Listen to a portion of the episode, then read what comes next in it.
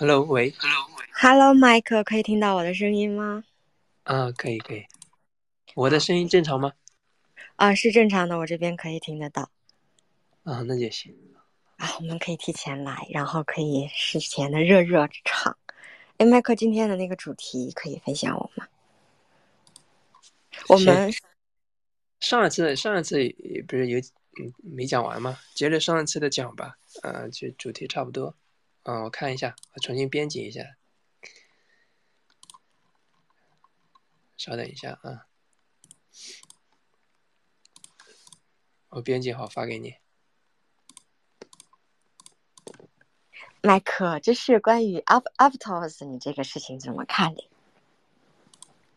就是我觉得 a Aptos 这个想法是不是，嗯，我个人感觉是不是跟市场的这个热点啊，有没有什么热点，然后很相关。嗯，就是市场上的这个热点，或者是情绪啊什么之类的。Aptos 的热点我我我我不知道，长得是挺猛的。对啊，我看大，而且大家就有一波这个很疯的感觉，但虽然没有像去年一样那样。嗯，但它不像不像那个，不像 O O P 啊或者 L D O 啊这些，因为这个有有三月份有上海升级嘛，然后刚好跟这个以太坊质押这些相关的啊有热点炒作，啊这个 L S D 赛道的，但是 Aptos 这个我不知道它有什么利好，或者说有什么热点可以炒作的吗？对，嗯。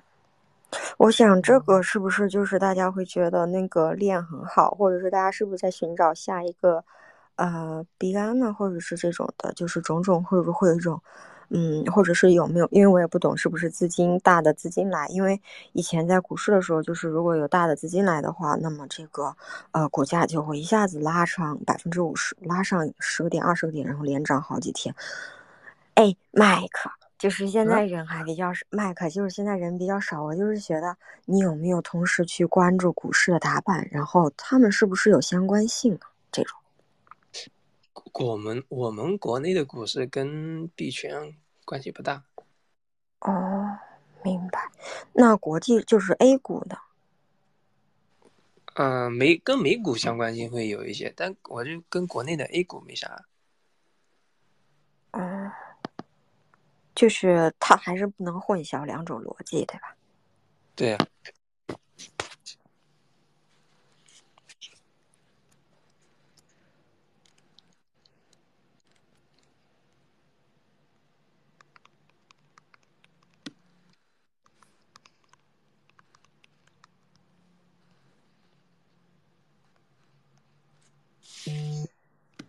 今天的内容定下来了吗？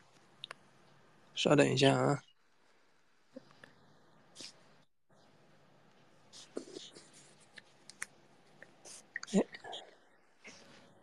嗯，立刻就是啊、你有没有什么非常嗯，在 m a s t e r 平台非常想要关注的？就是对我们，就是每个人来参加 Space 有没有特别想要嗯有所收获的一些点，你可以分享我们。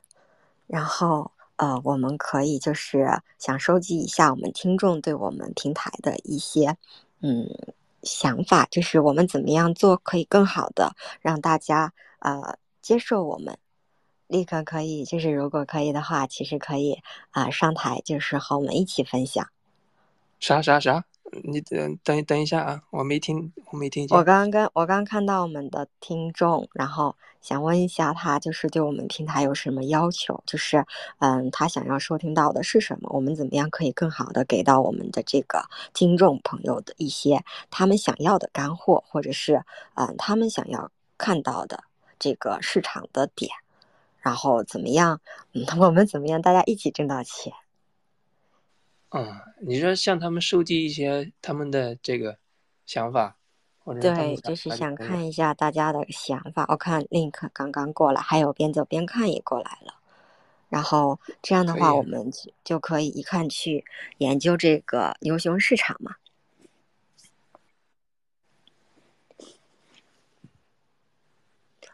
我们今天呢十点的时候大概会准时开始，然后呢，今天我们的大标题怎么样可以笑傲牛熊？然后在市场这个低迷的时候，也想找到我们的投资这个方向，大家可以在市场上，我们争取做那个让大家在啊呃波澜起伏啊，或者在大起大跌的这种市场里面，能够保持着平稳的心态去做投资。我们怎么样？如何修炼心性？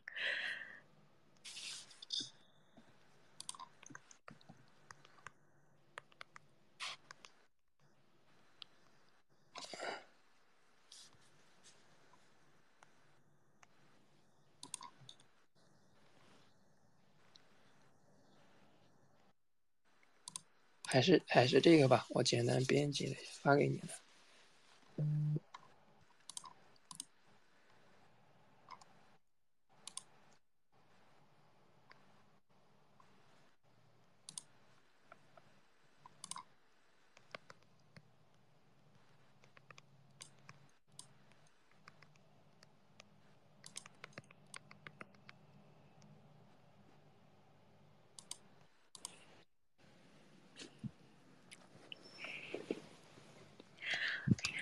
哎，我看这一轮的启动，其实前几天是有征兆的，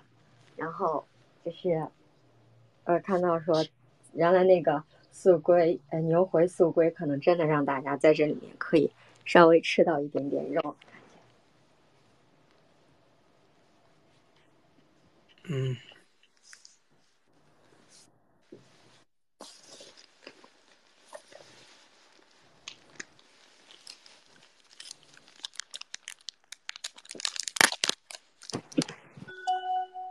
哎，麦克，你们都放假回家了吗？啊，我现在在老家，刚回来。昨天，昨天坐啊，昨天回来的。昨天坐了一天的车。一天。哼。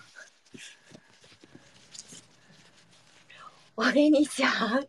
那个买票的时候好难呐，我感觉都是抢的。对，就票不好买，反正能买到，能买到回家的票就不错。哦，我跟你讲个事情，很丢脸的，你知道吗？我候补的都是硬座。啊，那太难受了。嗯。因为我我都好久没坐，好久没坐过高铁了，之前一直坐飞机。然后这次我看到有高铁，我说坐坐回高铁吧，因为飞机。又又又去机场，又倒来倒去的，也挺麻烦的。然后看高铁也倒一趟就到了，也也而且站内换乘也很方便。然后上车，我靠，那高铁因为好久没坐了，然后呃看着看着跟我以前坐的高铁都不太一样了，好多东西都变，好多好多东西都变得好，挺智能，挺先进的。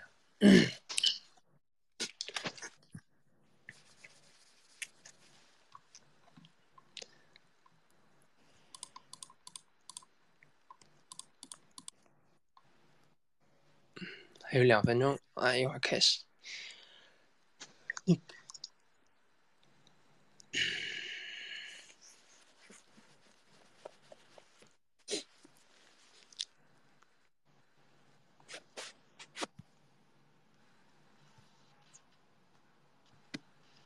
哎，麦克，后期我们的节目如果添加就是这个股市的涨停板，这个我们可以一起，我我和你一块研究这个涨停板的几个股，然后我们到时候可不可以把这个一起参与过来？就是，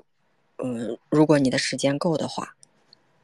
嗯，可以，你到时候可以发我看看吧。股票还是还，股票还是你专业。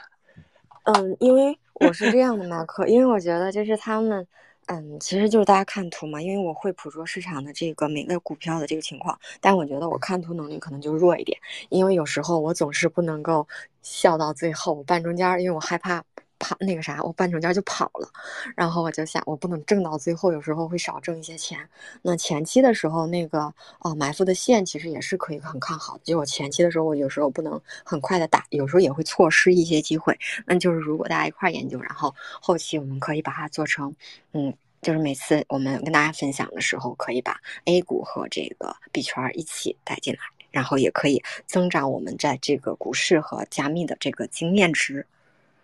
嗯，可以。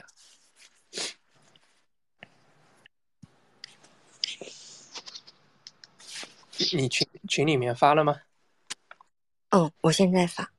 你可以群里面通知一下，然后我们开始。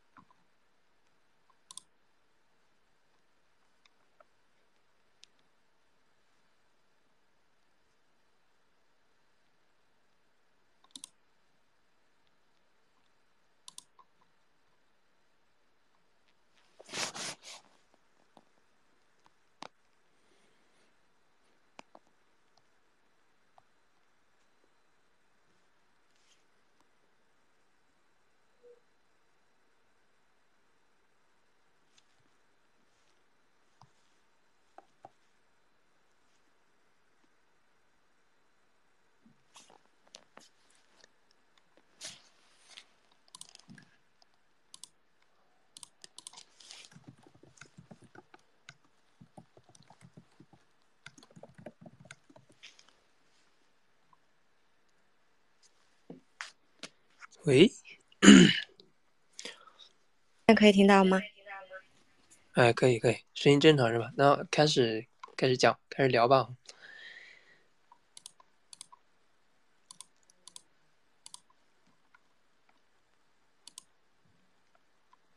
还是蛮期待的，还是蛮期待的，因为我昨天看到那个 CPI 的这个呃变化，然后还有这个币圈这个加这个比特币一下子就是也起来了一点，然后其实可能对于一个呃外籍人是就是对一个还不是很很有经验的一个人来讲，还是想找到底层逻辑的。然后麦克可以今天给我们讲一讲这个底层逻辑是什么？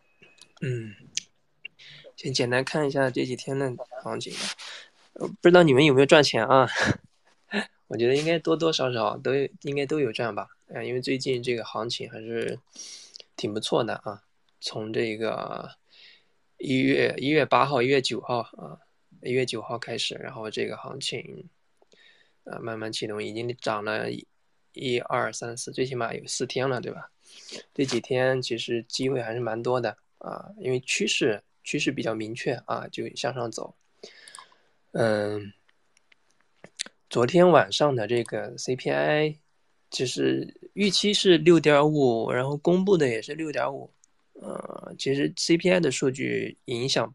不是特别大啊，就是数据出来之后，可能这个短期的上下插针走了一波，而且波动幅度远比十二月份、十一月份或者十月份之前的这个呃 CPI 的数据影响要小很多啊。大家翻看历史的这个数据啊，CPI 当天一般波动大饼波动一般都在一千美金啊，一千个点啊，就一千美金上下波动幅度啊，都一般都在一千美金左右或者超过一千。以太的话能达到一百多美金的这个波动幅度，但是随着这个时间推移，可以观察到啊，其实昨天晚上你看上下波动了，也就差不多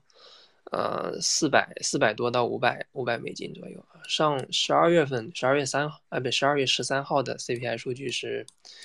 大概有个七八百啊七八百个点的波动啊，就。震荡的幅度在变小，为什么呢？我个人觉得啊，原因有，主要有一个点是什么？嗯，在市场经历过好几轮的这种啊，就熊熊市的这好几轮这种下跌啊，包括这个啊，FTX 暴雷啊，最开始从三件暴雷对吧？Luna 暴雷，然后到 FTX 暴雷啊，对吧？整个市场的这个呃。资金啊，流动性匮乏啊，然后，呃，散户啊的这个，呃，就是场内的这种参与的，呃，积极性，呃，包括情绪情绪面方面都相比之前前几个月啊要小了很多，而且场内的杠杆啊，最主要的一个点还是场内的杠杆被清的七七八八啊，都差不多了啊，就经过几次暴雷。啊，杠杆清算清的差不多啊，所以这次，这次更多的啊，怎么讲啊？就是本身行情这一轮呃这一波反弹起来，其实大部分人还是没有跟上的啊，思维还是停留在想要行情就大饼一台想要跌的更多，对吧？啊，有一个新低，或者说啊，觉得行情可能要到。那最起码三四月份以后啊，可能才会有有一波这个像样的反弹啊。大部分人其实是踏空的啊，这一波行情，啊，所以整个，呃，整个这个，我这几天看从合约的数据的交易量上面，其实体现，呃，有所增加吧，但是相比之前也是少了很多啊。整个市场上，呃，参与的人比较少啊，所以说这个。昨天晚上数据影响不是并不是特别大啊，最起码它对于这个呃大方向上啊大方向上影响不大啊，也就是短期看啊短期看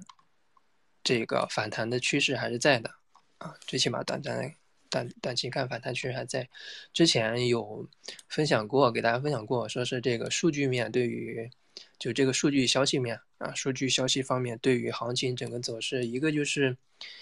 啊催化作用啊，一个就是延缓，还有一个就是呃这个嗯起到加起到那个啊就是那个叫什么来呃滞涨或者滞跌，就是有有一个呃阻力的作用，但是它整体上整体上不会呃影响整个趋势的，比如说本身这个趋势是正在。上涨，但是消息一出，它可能会加速涨，啊，或者说，哦，让你震这个键，让它这个原，嗯，嗯，这个这个，呃，滞缓，就是说，呃，震荡震荡再涨，或者说是下跌回调一波再涨，啊，总体的影响也就这三方面，但是它不会起，就是它只是起一个辅助作用，它不会起到决定性的作用，啊，对，嗯。这是消息面上对于影响。其实整个 CPI 这个，我想打啊，你你说。有一个问题想问麦克，因为我担心我记不住。待会儿 是这样的，麦克，就是，呃，关于刚刚你讲到的一个问题，大家会觉得，哎，三四月份的时候，这个可能会有一波，甚至我在等这个以太更跌，甚至是说在一个月前，然后我就看到有人说，哎，我就等到以太跌到一千以后，然后我就稳定拿着不动了，然后或者我再等大饼跌一点，或者我再等大饼跌到一一万以后，就是说，啊，突然间就是大家来了这么一个反转。我个人的理解就是说，我们原原有的这个。啊，大家总结出来的规律，在今天这个阶段还能不能适用？这是第一个问题。那第二个问题就是说，我们投资上的这种惯性思维，或者是说，呃，对市场上不同的感知的这个能力，啊，是跟什么相关？就是我我们通过这个点上话，啊，有没有可以给自己啊总结出来的一个比较精辟的话？就是怎么样能够通过这个给自己一个经验值？这句话是什么？就是嗯，有没有可以想到的一个点？就是关于这个是，就是大家大家对这个的呃市市场的这个反馈。啊，嗯，就是呃，我是这么想，就是大家当我们都觉得这个，嗯，大家可能大饼的可能会跌的时候，但是它没有出现那种一直比较跌的情况，反而上涨了。那对于这种情况的话，我们怎么样去理解这个市场？嗯，上上一期的时候，上一期的 Space 不是，呃，简单回顾了一下，呃，就是跟一八年。一九年就这个熊市，包括一九年的小牛，这个就我们刻舟求剑。其实我我觉得刻舟求剑呢，呃，它可以，呃，可以帮助我们很好的去，就是你回看历史走势。因为技术分析的三大假设里面，就是历史会重演，但是它不会重复啊。这就是我们去回看历史的一个意义，在于它可以帮助你做在一些时间点上或者时间周期上。啊，做一些比较好的这个啊，对于行情的判断，或者说对于交易的一些决策都会有帮助。但是它不会重演，就是它不会完全按照那个复刻的来，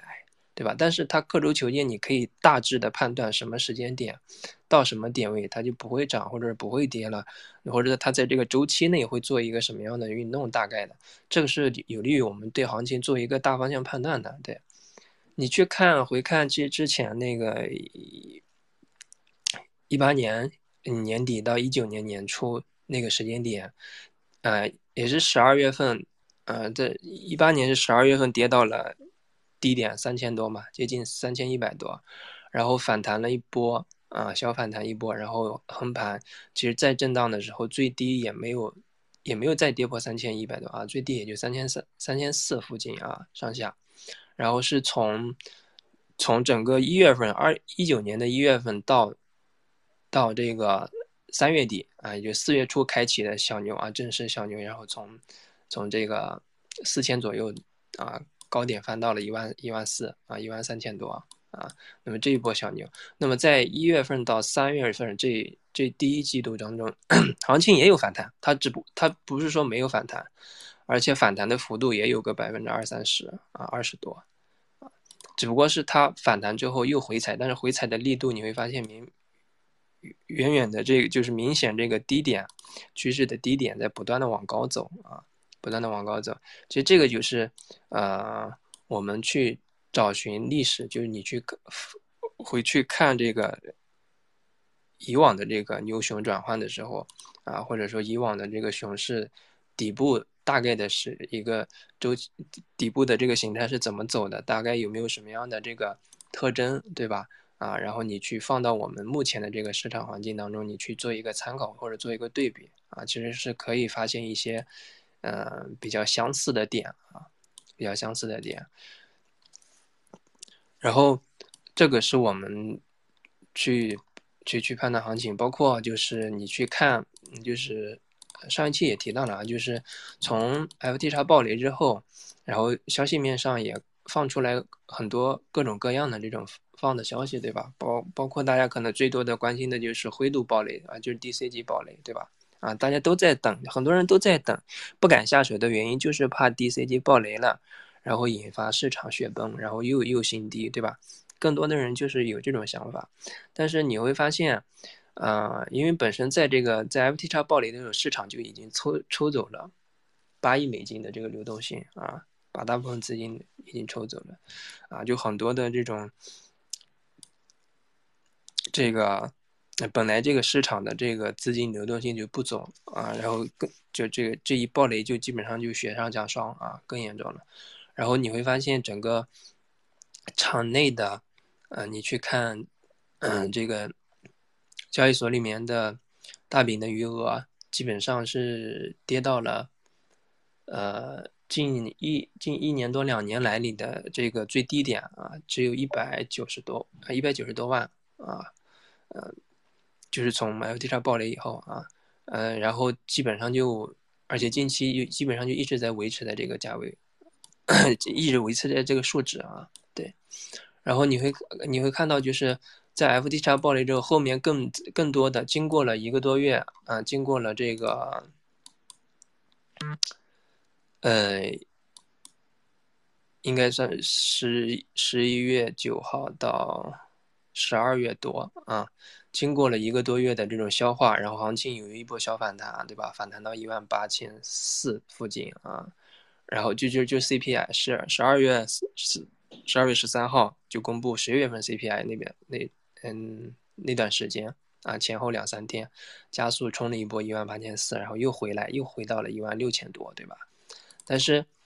嗯。回到一万六千多的时候，你去看整整个市场的，就是你从呃日线级别上去看整个行情，都是首先第一个点一万六啊，一万六千五啊这两个关键的支撑，它跌破一万六千五，一万六千二左右啊，但是一万六没有破啊，整个市场啊就从交易量上去看啊，量价分析上看量量一直在缩，不管是反弹反弹就是上涨的量，还是下跌的量都在缩量。啊，也就是整个市场的参与的参与的人数越来越少，交易量就一直呈现一个低迷的状态，啊，也就是说，即使再再放很多消息，那其实这段时间，包括前再往前，就一直有在传，就是灰度暴雷这个事传了好久了的，对吧？但是一直没有，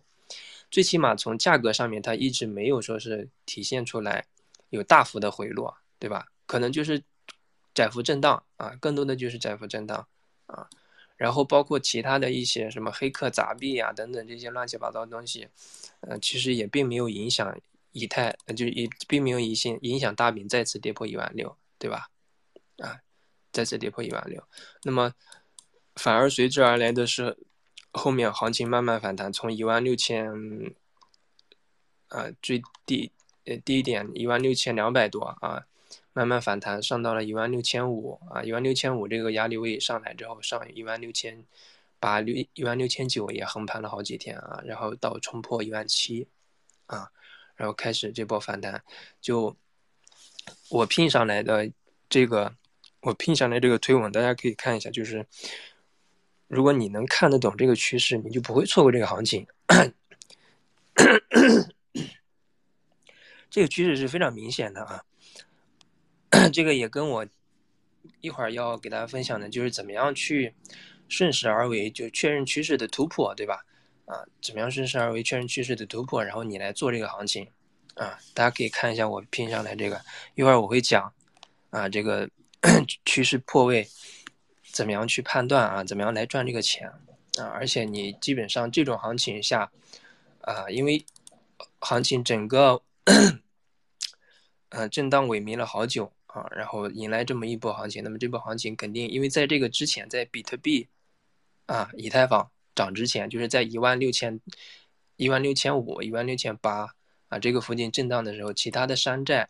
表现好的啊，其实就已经开始启动了，对吧？会有迹，会有这种迹象。你像 像什么 OP 啊、LDO 啊，啊，索罗纳也也也也也从呃。八九美金涨到了十，呃，最高到了十七美金啊，啊，然后包括像这个其他的一些，呃，这个这个比较强势的一些币啊，都在都在动啊，山寨先动，然后后面是，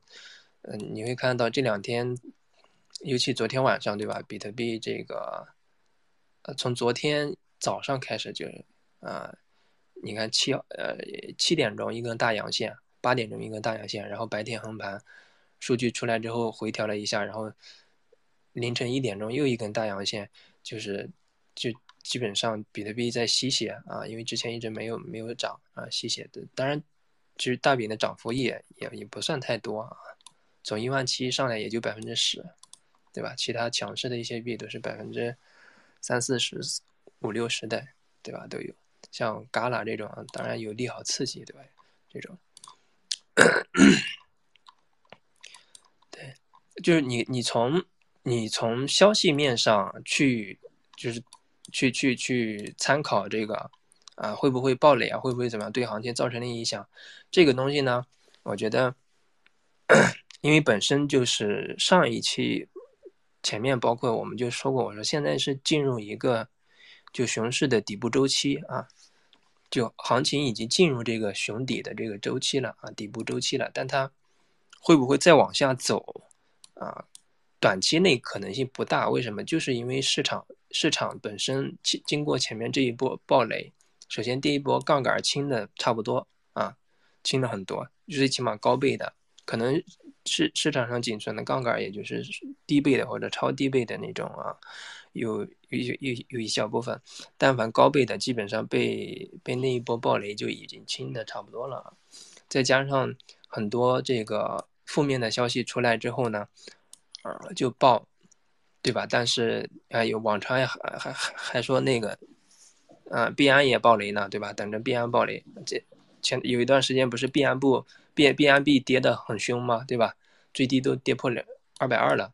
啊。就整个从三百多一路跌跌到跌到了两百一十八啊，两百一十九，啊，那段时间大家不就是跌了百分之三十多啊？那段时间大家不就是传币安 B 要爆雷了啊，赵长鹏要完蛋了，对吧？但是也没有，对吧？呃，然后你去看嘛，比特币就没跌啊，也最起码一万六都没跌破，就那一次跌跌跌到了新低一万五千四百多。然后再上来就，就再也没跌破过一万六，对吧？打到一万六反弹，然后你会发现，啊，也一一万五啊，有一次是一万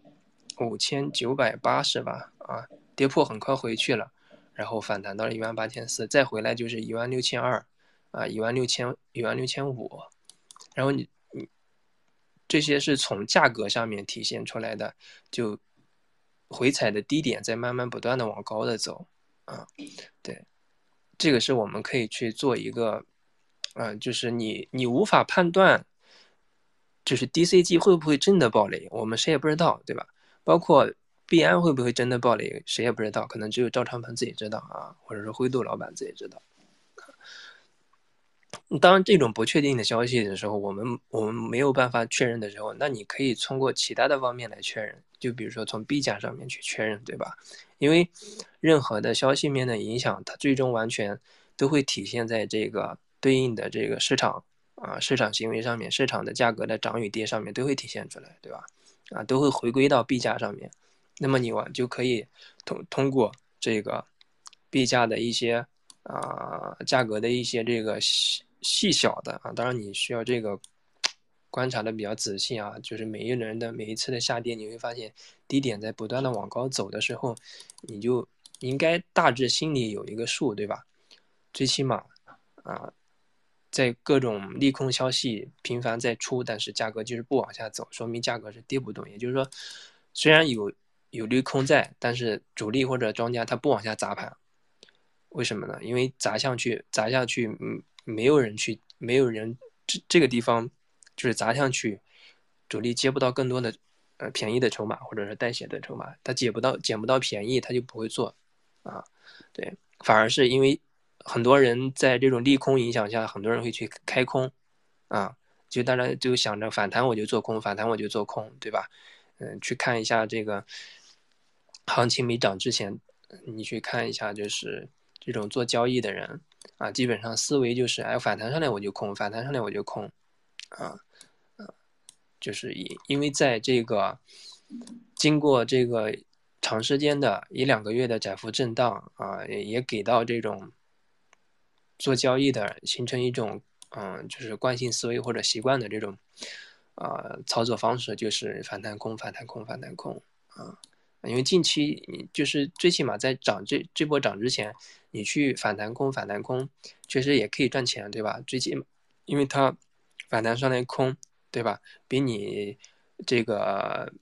这个下面去接多啊，可能会呃稍微好做一点。因为因为在没有这个这一波行情启动之前，呃，首先各种消息面上的利空因素存在，对吧？大家这个。呃，就等都等着暴雷，对吧？而且整个市场，呃，这个这个合约的，呃，交易量啊一直在下降啊，一直在下降，包括这个这个啊，本身很多人也不太看好，呃，就是因为过节，对吧？呃，圣诞完了又元旦，然后又新年，对吧？这段时间大家都急着用钱，嗯，就是呃，基本上涨上来就会有有有这个有人要出货，对吧？啊，资金回笼嘛，对吧？呃，可能很多方面的一些因素都会导致大家形成一种这种这这种想法或者这种思维啊，对，所以呃，所以这这这个这一波踏空的人就会比较多啊，踏空的人会比较多。然后，呃，你你刚才那个主持人，你刚才那那那个问题，第二个问题是啥嘞？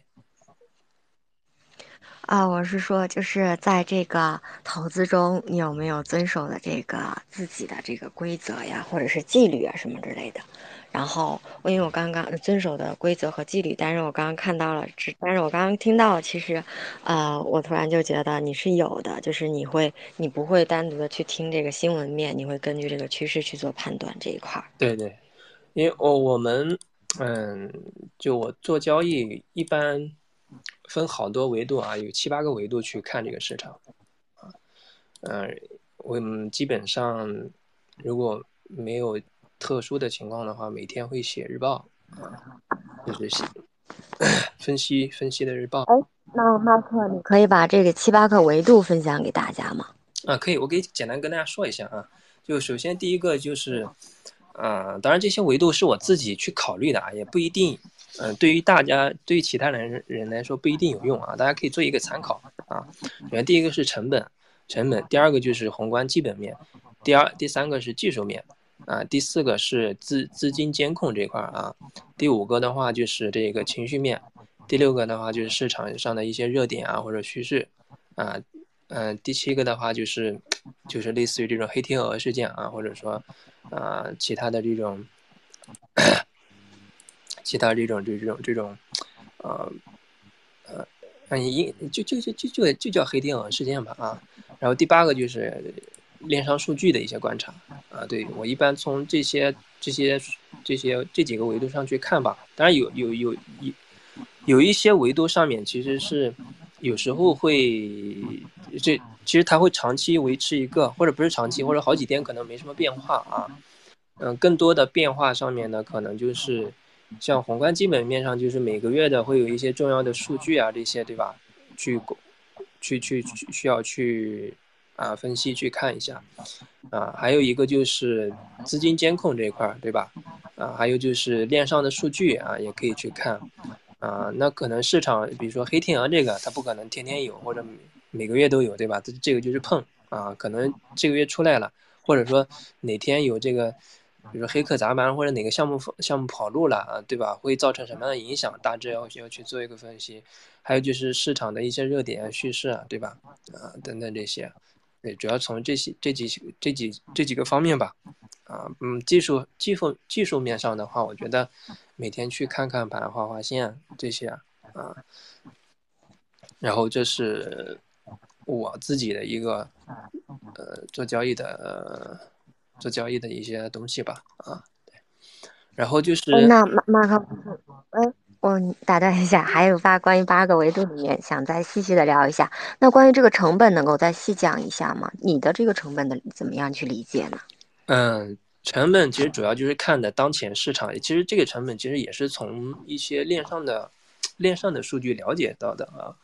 啊，就是比如说当前这个就长线持有、短线持有。呃，就是这种短期投机和长期长线持有的，他们大概的一些啊持仓成本啊，或者说是呃这个嗯有有有这个呃这个，比如说在哪哪个价位，或者说哪个呃时间段啊，呃这个这个交交易的量有增加，或者说是在哪个价位这个有集中了大量的这个交易者或者等等这些啊，主要是这个我自己看的。啊，哦，明白。那就是关于这个资金监控的话，还有没有详细要说的？这资金监控其实就是，呃，主要是啊，看看这个资金的一些流入流出对吧？啊，比如说这个呃稳定币的一些，包括主流币的一些啊，或者说是还有一些就是这个合约上面的一些呃这个这这这个这这这个有一个清算地图的那个叫呃呃那个叫什么嘞？啊，嗯，差不多算是这个，呃，做做一个参考的。呃，之前说过啊，就是那个，呃，这那个是付费的一个网站啊，然后就可以看一些大致，就近期大致在在哪些呃价位有有这个大量的这个呃，就是多多多空的一个数据啊，可以做一个参考。对，就主要也就是这几些这些方面吧。哎，后期的话，可不可以把这个付费网站分享我们一下？我感觉台下的观众就是如果我发过我的我的推我的推特里面发过，大家可以往前翻啊，就关注我，可以往前去找一找。他们再拼一下，就是看能不能拼上来，或者是怎样。那我们再看下一个问题，就是呃情绪和市场的热点趋势，然后这个链上数据。那黑天鹅事件可能就很偶然了。那我想问一下，就是。呃，麦克，就是我们对黑天鹅的话，你你在市场上也有一些黑天鹅的这种感知，就是我们你对黑天鹅来了之后，有没有培养出来一种市场的警觉性、敏锐性，或者是说，哎，这个事件让我觉得不对劲儿了，俄乌战争啊，或者是这个呃疫情啊，疫情的这个突然的反转的几波，呃，你这个是不是就很明明明显呀？这种，嗯，怎么说呢？这个东西。呃，你说对这个市场的警觉性需要你就是做的多了，啊，就是也有点像你看盘的那种盘感一样，就你经历的事情多了，啊，然后你去反过来去看思考这些东西，然后慢慢可能会形成一种啊，就说就像你说的这种敏锐对市场的敏锐度，对吧？感觉到可能某一个事情出现了某个端倪，然后你觉得不对劲，你提前跑路了，啊，对吧？然后可能可能就会。提前有那么一点预兆，但是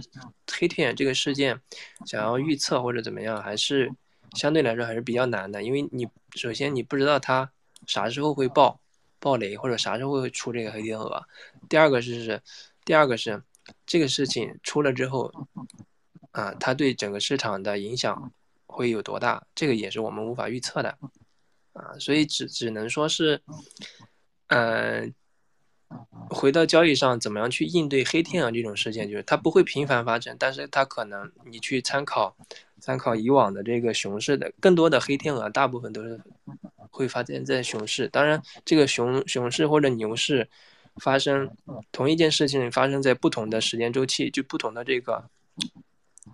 嗯，这个市场周期当中，它对影响效果也是不一样的，对吧？同样一个事儿，比如说你同样，比如说交易所跑路了。对，就是这种交易所暴雷跑路了。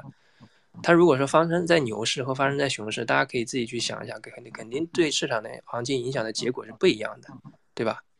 啊，对，因为整个从大的环境，嗯，情绪面啊，各种方面，资金方面，对吧，都会有都会有不同的这个影响啊。可能对于放在牛市里面，影响就会相对来说小很多，对吧？因为整个市场的大环境不一样。对吧？但是熊市就可能会雪上加霜啊，对，所以这个东西呢，嗯，反正你要让我让我预测或者我感觉什么，我目前的话，我只能说黑天鹅黑天鹅出来，我会以以什么样的方式？比如说黑天鹅出来砸完盘了，或者说怎么样了，接着接下来的行情怎么样去应对，怎么样走，我会有一个大致的，呃，这个。策略去应对，但是在没有出之前，呃，我也预测不了，啊，或者可能说有一些端倪，啊，我能发现，但是也也不就因为你会发现这个走，但是你会发现，就比如说，FTX 暴雷之前，这个爆炸头跟 CZ 一直在网上互撕，对吧？但是你也不知道他撕到哪天，但那天他们又和解了，对吧？在网上达成和解，结果刚和解完，然后开始就砸，就就就。一路砸砸砸砸，对吧？砸出新低，这谁谁也没法想，还是大家都想着，哎，他俩和解应该没事了，对吧？这事儿就完了，算是啊。那结果呢？呃，结果他爆雷了，就很戏剧，很戏剧性啊，很戏剧化。这种就对于我们来说，这这个就是，呃，完全就是看天啊，啊，对吧？你你可能在他俩互撕的时候，哎，你觉得这这个事儿很大，对吧？可能会引发地震或者雪崩或者海啸，但是你回头过几天看，哎，他俩和好了，对吧？这个就跟哎，那那错了，就是像这种情况的话，我觉得，呃，如没有哈，我我如果是让我看的话，就是说，他们会有这个问题，或者后期会再和好这个问题。其实，你说成年人的世界只有利弊，哪有对错？可不可以用简单的这个话来概括？就是说，只要大家能够让这个市场或者让各自的这个想要的东西更好的话，可能只是他们犯了一个错，是不是可以得到婉转或者怎么着的？那我们作为投资人的话。是不是应该看清背后的东西？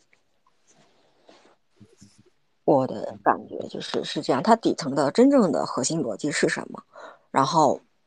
嗯，比方说，币安想要的是什么？然后，另外想要的是什么？那我们怎么样作为投资人，能够站在一个理性的，不跟着市场上的这种思考走，然后有自己独立的判断的这种？嗯。就是因为我想要说的这个，是我们很容易就被新闻带偏，不对，就跟新闻带走，然后或者是会被他推特上的一个这个发的推，然后被引起关注。呃，因为想到这个点的话，就是我以前嗯，就是听一个人，就是他在他很厉害嘛，然后他说我随意发一个微博，这个股市每只股票都会晃动一下。我记得特别清楚，就是之前，呃呃，王石可能就是那个新闻媒体报道的和王石真实讲的一点都不一样，因为王石在线下和我们讲和我们说的，然后和媒体报道出来的是不一样的。那媒体就是完全的扭曲，因为媒体想要的是他自己想要的东西，而王石真正表达的意思是不一样的。那就是说，我们怎么样正确的去理解这个呃别人的表达？我觉得这一点是不是也挺重要的？就是。呃，怎么样能够做到不被就是就是理解正确的表达吧？关关键还有就是，呃，媒体这一方面，就是他的信息，我们该怎么样去站在一个客观的角度去思考？首先，这个里有没有？啊，首先这个里面涉及到一个信息差的问题，嗯，就信息差的问题，你如何去甄别，就是别人发的信息是真的假的，对吧？这是一个问题。还有就是信息差的问题，就是在于别人可能别人。知道的东西跟你知道的东西都不是一个层次的啊！就别别人，比如说背后背后 CZ 背后和 SBF 背后啊，他们各方代表的势力，包括等等啊财团利益等等政权啊等等都有关系。那这个这个东西是不是你能够了解的清楚的，对吧？啊，你可以通过各方面的渠道啊，对吧？啊，这这这个。然后做一个综合综合的分析，然后可能会对你，对于你做投资或者对市场的这个判断，或者对于这个消息的呃引导啊，你是你是能能不能这个看透，通过现现象看透本质，对吧？啊，我觉得这个是比较重要的。最重要的还是我觉得你能够理解到这个当中的信息差吧，啊，然后才能帮助你去做更好的决策。但是我觉得对于这个东西呢。啊，其实，在币圈，我们赚钱赚的就是信息差或者叫认知差的这个钱。很多东西就别人就是比你知道的多一点，然后别人就可以赚个这个钱，你赚不到。啊，这个东西只能通过你自己不断的去学习啊，或者你不断的去思考，去深挖背后的一些东西，然后可以去做做做做做到这一点。啊，这是我我我自己的，我我自己认为的。哦，我非常认可哈，思考深挖，然后就是还有一个，我觉得就是去拓展自己的这个，呃，我觉得就是信息面吧，我觉得是信息面，然后就是，嗯，就是去见真实的东西，就我觉得还有一个就是去见到真实的东西，就这真实，就是因为我不知道。去见真实的吧。然后我我记得以前就是我刚开始崇拜王石的时候，就只是在书里面，在电视节目里面。然后我后来今就是呃亲自见到他，然后就是听他讲课，然后或者种种的时候，哦，我会发现我原有的认知是错误的。然后包括就是你就是呃这这点就完全不一样。那所以说我就想到了，有那一瞬间我就突然明白，新闻上的很多东西，然后包括。他想要表达的东西，可能我就没有深入的去理解到对方想要表达的，所以我我就是想提到这个点。嗯，那接下来的话，嗯，就是关于呃接下来的呃，那那麦克就可以讲你接下来要讲的了。嗯，哦，给大家讲一下，就是这个刚才拼上来的，就拼上来这个就趋势的这个，可能很多人不会看，或者说，嗯。不了解怎么样去抓住趋势去做交易，这个啊，嗯，这个图呢是我截的比特币的一小时图上的啊，一小时图上的啊，第一个图就是从，就是从十二月十十二月十三号，就上个月的 CPI 数据公布完了之后，冲到了一万八千四，对吧？回落，回落跌破了一万七啊，到一万六千五啊附近的这个。嗯，就应该是从十二月十七号到，啊，到到我们今天的这个时间点啊，整个行情这个时间段，大家可以对照的。如果说你自己在电脑前，也可以对照这个行情去看啊。就整个从这个时间段，你看，首先从一万八千四跌破到这个下方，呃，跌破一万七啊，又到一万六千五，最低到了一万六千两百多，啊，一万六千两百多。然后又反弹到了接近一万七附近，对吧？就整个上下波动啊，就在这个区间附近内啊，水平的这个区间啊，我们可以叫箱体啊也行，箱体的上下轨啊。那么上方基本上就是在一万七附近啊，嗯，上面的几个箭头是基本上是一次、两次、三次、四次、五次、六次啊，嗯，正切来算应该有七次啊，就是最后这个箭头那里其实有两。啊，在正式突破一根大阳线突破之前，前面还有两根线在这里测试了一下啊，就是一月八号晚上的时候啊，然后后面两张小图是我把前面的那个大图的第一个就是第一次突破一万七的那个位置和后面后面就是后面还有一个上升的这个上升的趋势通道啊，就是也就是昨天呃昨天那个。早上七点钟突破的啊，突破这个上升趋势的那个啊，我把这两个图单独截出来，就对比了一，做了一个下方的下方的那个是量能啊，量能对，然后啊，趋势大家都我不知道不知道怎么大家会不会找这种趋势啊？就是它通通过，比如说啊，同样比如说就是按照。按照图中这个画的，我就是比如说它每次达到一万七就回来，每次达到一万就回来。那么下方的话，它跌到，比如跌到一万六千五附近，或者你一万六千二附近啊，然后它就反弹，对吧？你我们讲两点确定一条直线，对吧？那你在通过这这样一个连线之后呢，你就会发现。往后面走的时候，行情每次都会打到这个位置就回来，跌到那个位置就上去。那么这个它的支撑压力就是有效的，对吧？形成这么一个箱体之后呢，它就会在这里面去价格在这个区间去运行，啊，那么运行的时候呢，啊，你在这个这个区间内就可以做。首先第一个，啊，刚开始发现这个趋势，你是可以去做区间内的高抛低吸的啊，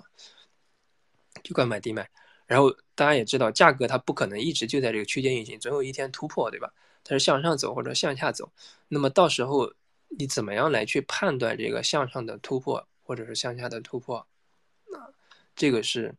嗯比较关键的一个点啊。就你看，在一嗯，就是一月九一月一月九号啊，一月九号的早上七点钟啊。就第二第二张图那个，我专门单独放大拿出来，然后一根大阳线，对吧？啊，一根大阳线，而且下方伴随着是放量的啊，就给大家截的图，就上面一个绿柱，下面也有空心的绿柱，是量能代表的。在这之前，你去看前面的量都是极小极小极小的，对吧？啊，就可以跟跟这根大长柱子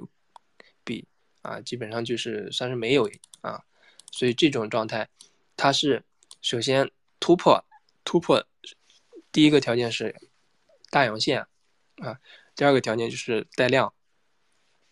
带量就下方下方同时是这个叫量价齐升啊，量价齐升，带量这突破之后呢，你看，然后行情就是一路往上走，对吧？就它把这个之前的这个箱体的区间震荡完震震荡突破走完之后呢，它就开始啊出现趋势性的行情。那么这个时候其实就是我们比较好进场的一个点啊，比较好进，因为在下方的时候你不确定它会往上走，对吧？啊，你不知道它接下来是往上突破还是往下突破，对吧？你也不用去赌，你可以去观察，对吧？可以去观察它走到下面的时候，对吧？或者它走到上面的时候不往下走了，然后就一直在，你去看在一月应该是从一月七号打到一次一一万七之后呢，然后就一直在一万一万六千九一万六千八，对吧？啊，一万六千九附近上下就从一月七号开始，一月八号一月九号。这两三天就一直在这个一万九、一万六千九附近就不下去了，然后就一直在这横着横着冲冲冲，那最终它冲破了，冲破上来之后呢，然后这个时候就是你去做做趋势的时候了啊，就是你比如说，哎，你做合约的对吧？你可以开多了啊，你做现货的可以考虑买入了，对吧？啊，因为在下面的时候你可能在不确定、不确定、不确定它在往上走啊，那你可能你怕你买了之后会被套。或者说你不你开了单子之后呢，你你怕亏，对吧？然后你又不敢进，那么这个就是明确的信号，这种就属于右侧了，对吧？右侧交易就是趋势明确出来了，然后你再进场，那么就可以赚，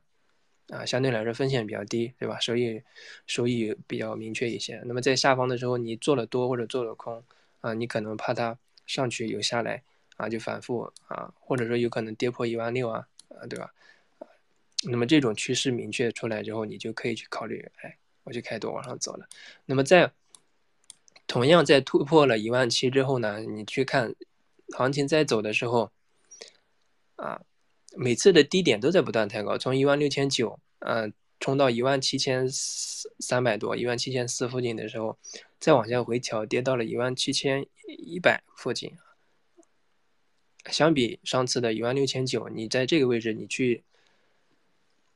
相比低低点在抬高，而且你去连掉线上来，啊，这个地方也同时也也也出现了一个这个上升趋势的通道，对吧？而且你看再往后的时候，就一月十二号、一月十一号晚上十一点、十二点，不是十一点的时候又跌了一波吗？一根阴线，对吧？下来，基本上你看跌到一万七千三百不跌了，而且这个位置跌下来刚好也基本上就在这个你之前画的这趋势线附近这个位置。刚好打到这里，它就不跌了啊，然后开始反弹，一路往上走，对吧？从一路一万七千三啊到一万八千，一万八千多啊，一万八千四啊，再到一万九千，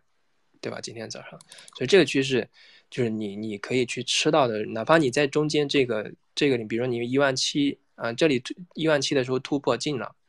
啊，然后涨到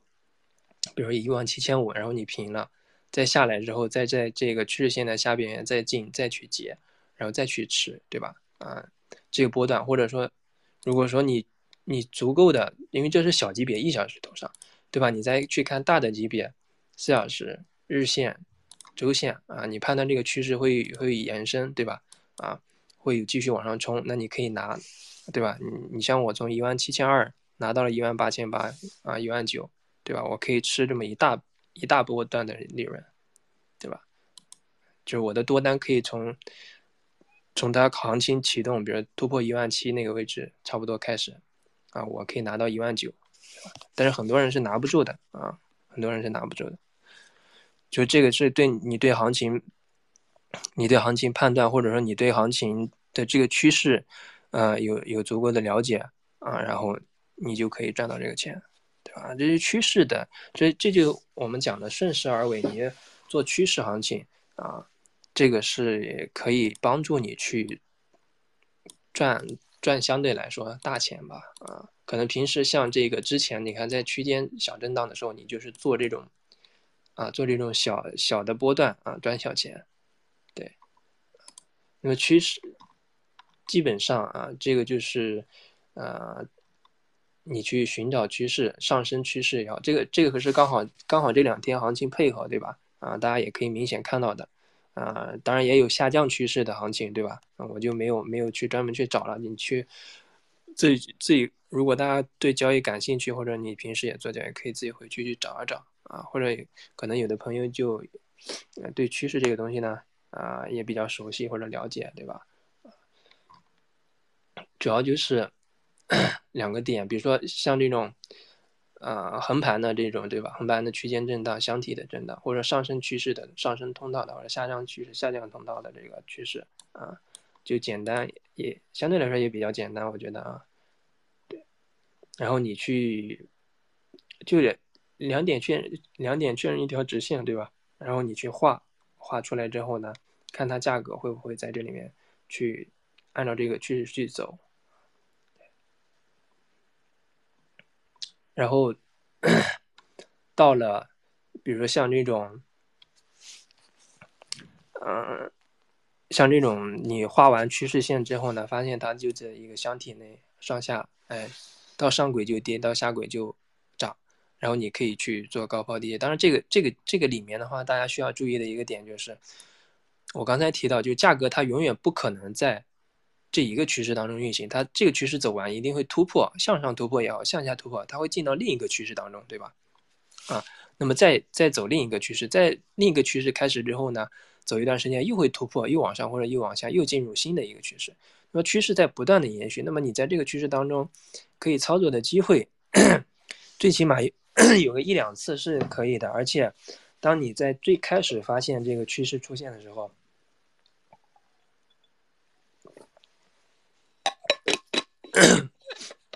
你的这个交易的安全系数会高很多啊！就越往后会可能，比如说你前面这个箱体对吧？你一直做高抛低吸，高抛低吸，高抛低吸，可能到上面你再比如临近一月八号、九号这个，你再再在一万七开空，对吧？你可能就会被埋掉，对吧？啊，或者说你待好止损那还好，如果有的人不带止损喜欢扛单，他可能就你这个时候就很难受了，对吧？因为这个行情，因为这个行情，你看，基本上一根大阳线，大阳线突破，然后就是小的横盘，然后又一根大阳线，基本上就不怎么回调的。它有可能，你看一万，现在一万八千八百，一万八千八百多，它有可能在这横一横不回调，直接就冲一万九千五，甚至两万了，有没有这种可能？有，对吧？因为现在这个趋势还没结束，啊，你去看大级别趋势还没结束，但是。它会不会直接冲，或者说它怎么，它会不会横盘横一横，然后再冲，啊？但是回调回调现最起码你从这几天看，这个回调的力度都很弱，对吧？就小回调，然后就一根大阳线就又起来了，因为小回调一个大阳线就起来，所以这个时候就这种行情，首先第一个点你就不适合再去开空了，对吧？啊，不适合再去开空了，除非有特别明显的结构出来了，再去考虑空。而且，大级别上大级别上是看涨的话，你在小级别上即使有空的信号，啊，也只是做短线，啊，做短线很快下来，可能赚一点钱就得跑。如果你跑得晚了，可能又就又被套了。对，所以这个就是怎么样你去看。如果说像如果说做做左做左侧左侧的交易的话，就是像我刚才提到的有一个点是什么？当然，这个需要你去就是细心去看观察，就从最开始的一万五千四，对吧？到一万五千九百多，接近一万六，然后再到一万六千二，再到一万六千三、一万六千五，你从这个地方就从大的级别，比如说日线也好，或者四小时图，你去拉开去看，你会发现也是，对吧？这个点也是在不断慢慢高、慢慢高、慢慢往上走的，对吧？那你其实可以在没有破。箱体在这个箱体当中去运行的时候，打到下轨这个位置，比如说一万六千三或者一万六千五附近的时候，其实这个时候你就多单可以进去，而且一直去长拿啊拿趋势，这就相当于左侧了。就在没有突破这个一万七真正看涨的时候开始，你就可以在底部就可以埋伏了。当然，这个左侧左侧相比右侧风险要大一些，对吧？而且你需要对行情有足够的把握。和判断，啊，就你可能多吃这么一段利润，啊，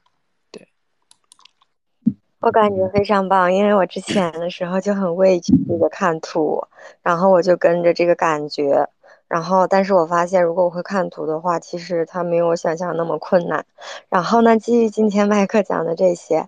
嗯，然后我我有一个小想法，就是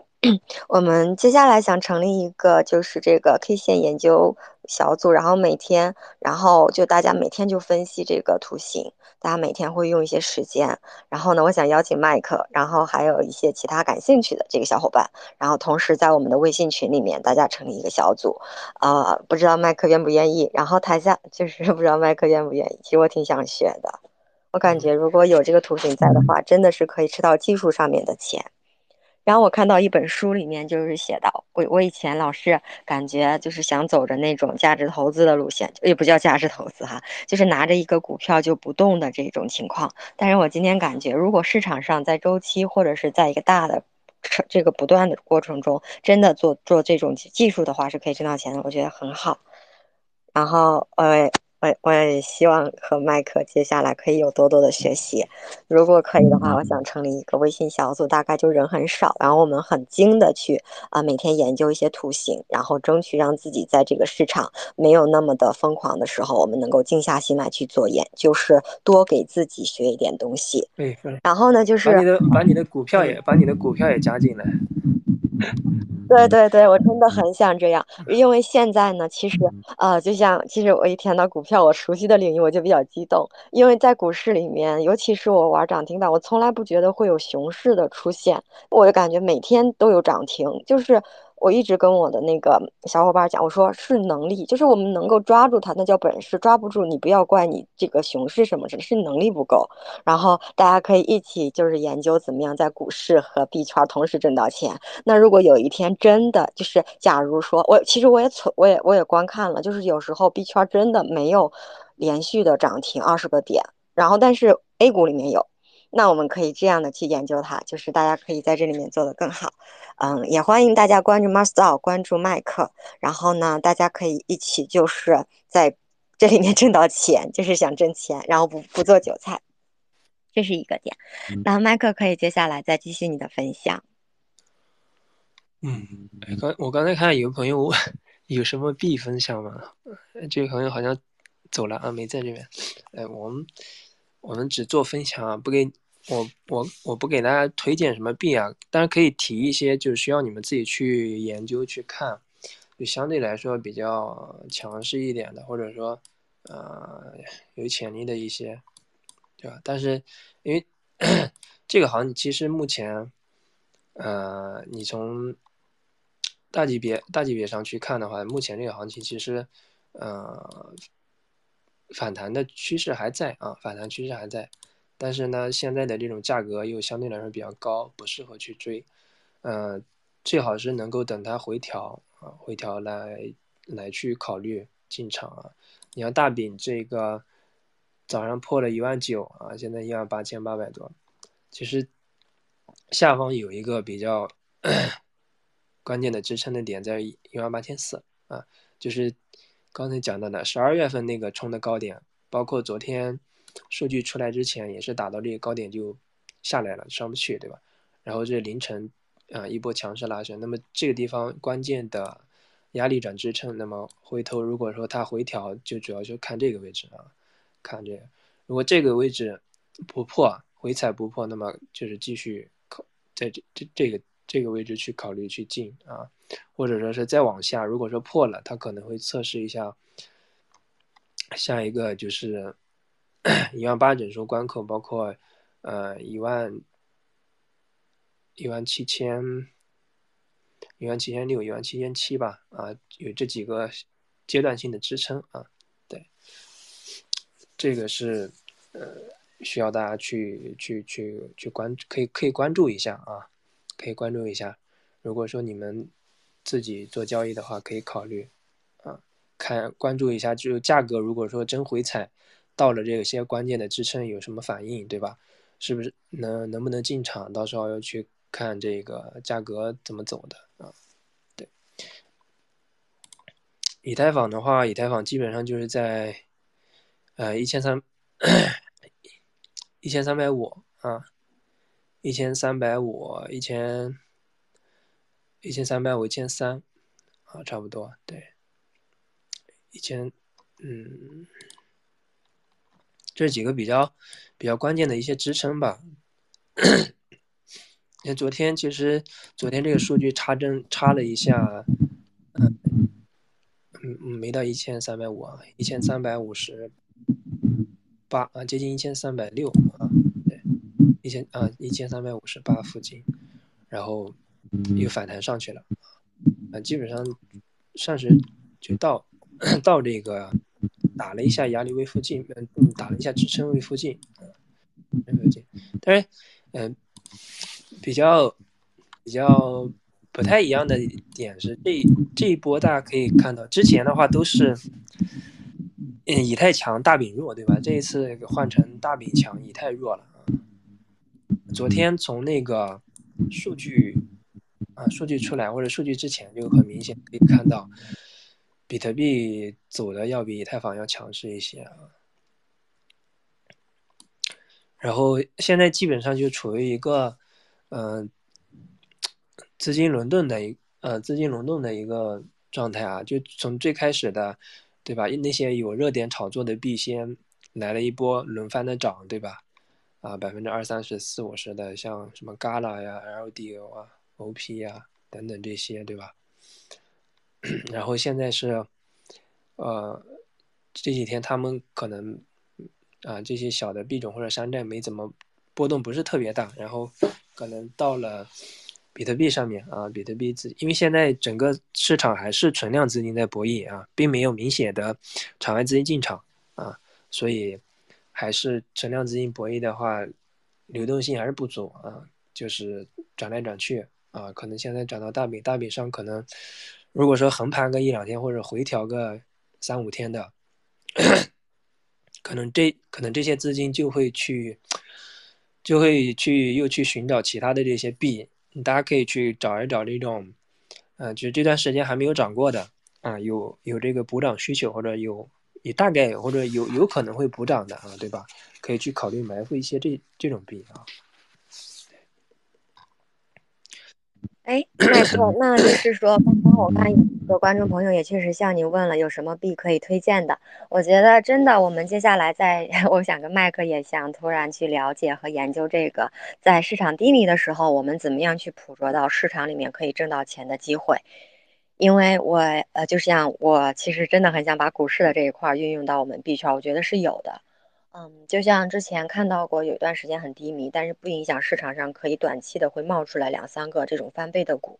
哦，可能还会有非常大的小惊喜给我们带到。但是呢，就是有一个点，就是赔钱挣钱，这个大家真的不能够笃定保证你会挣钱。但是如果愿意的话，就是我们提供了这些，嗯，这些这个币的名字，然后呢，大家可以跟我们一起去找你的投资逻辑点，还有支撑点，包括大家可以一起学习嘛。其实。我觉得在这种去交易学习中去获得、沉淀下来你自己的交易习惯，然后交易模式，我觉得这就是进步吧。然后也希望，其实大家都想挣到钱，那我们就是想找到一种怎么样挣到钱的方式方法。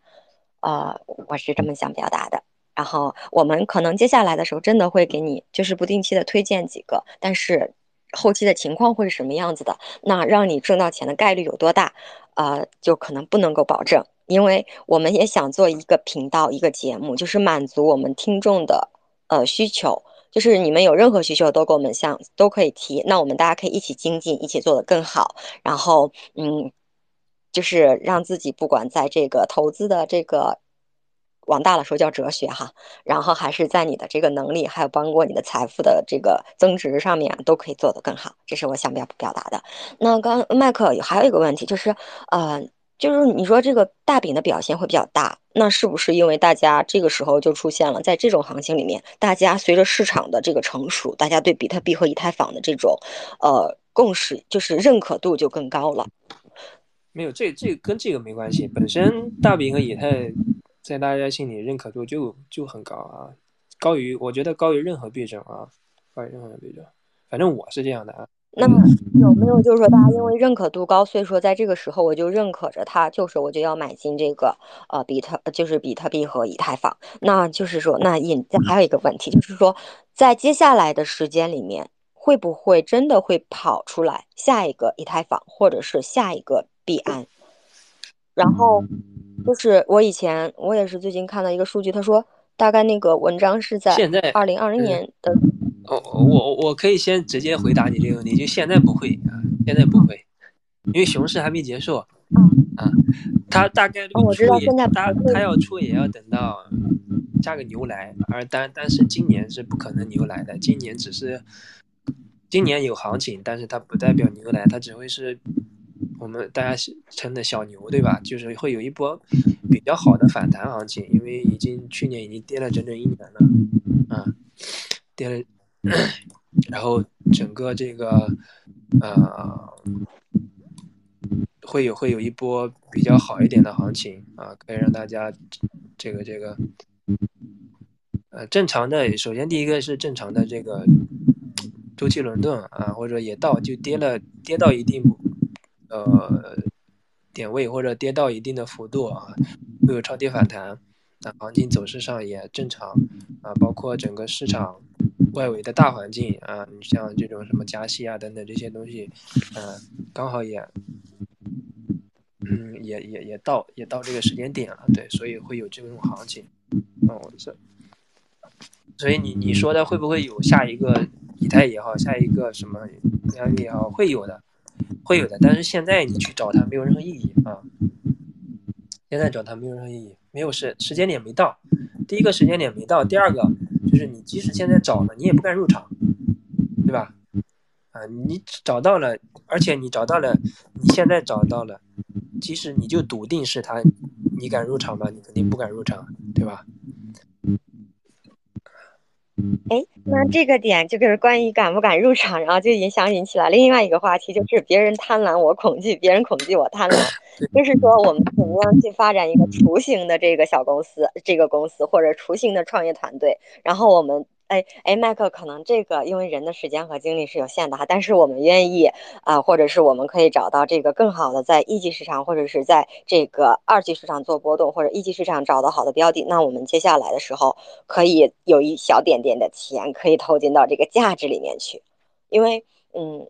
我我我之前的时候就一部分在这个固定的，然后一部分在这个非常嗯渺茫的，就是因为。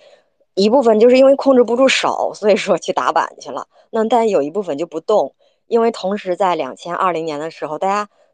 都买进比亚迪了。我的比亚迪还早，我的比亚迪是二零一九年的下半，不对，我的二零一比亚比亚迪是二零一八年买的。那我的这个宁德时代是在这个二零一九年买的。那我感觉就我我我我能出来的原因是因为我拿着不动，包括我还有一个让人很生气的京东方。嗯。就是就是京东方就是恒大那个地方就不动，但是他也不会赔钱，就是挣的少，不会像比亚迪和宁德这样挣的多。但是从这两个不同的标的上，我就发现了一个点，那就是说啊，麦克，就是说我们可不可以再找，就是我们是现在是中立的，那我们找左边找右边，然后中间是挣钱的那个，就是也可以从一级里面去筛滤一些东西，然后沉淀下来，就发现它未来的价值，然后这样的话，我们是不是才可以做到，呃，寻找下一个？我记得在股市里面是寻找下一个茅台和腾讯哈，那我们在币圈里面就是寻找下一个，不能说比特币吧，下一个以太或者是币安，我觉得是不是也是有可能的？那我们一方面是追寻下一个币安和以太，以太，那我们另一个另一步就是两条腿嘛，那另一步就是寻找哦，短期在熊，就是在这个稳稳定不是很热度的行情里面寻找就是有些小波动的这种股，做一些这个。短线的这种机会，就像你刚刚提到的那几个币种，甚至是说在我们这个大饼的这个非常好的幅度出现的时候，市场其实有一些已经开始小启动了。那这个时候，我们是不是也可以去做好这方面的研究？就是两个方面。对，可以。嗯，那也欢迎嗯台下的听众呢，如果对我们的这接下来的这个呃内容感兴趣的话，那我们也希望我们的 Mars Style 的质量越来越高，然后给能够给到大家的这个。点大家想要的东西，呃，越来越丰盈，也希望大家能够在这里面挣到钱，共同进步，然后不去浪费自己的时间，然后让每一场这个 space 都有一点，哎，我很舒服的感觉在，然后我也收到了东西，我也学到了东西，这是我们作为主办，这是我们作为一个呃，作为 master，然后作为主持人，作为我们的主讲人的共同心，共同心愿。你把那，然后呢，也欢迎大家，你把那个你说群还是什么 DC 的链接拼一下。可以拼的拼上来。好，对，如果 下面如果有人想，大家可以参加我呃，对，大家可以呃加入我们的群，还有我们的 DC，然后呢，呃，到时候我们可以一起去更好的精进自己。那麦克，然后你可以接下来继续讲，然后我来去拼这个 DC，还有我们的微信群。嗯，反正现在这个行情是不适合不适合做空的啊，嗯，反正给给大家一个小小的建议吧啊，反正现在的行情是不适合做空的啊，不适合做空的，也不算这个也不算投资建议吧，对吧？我反正就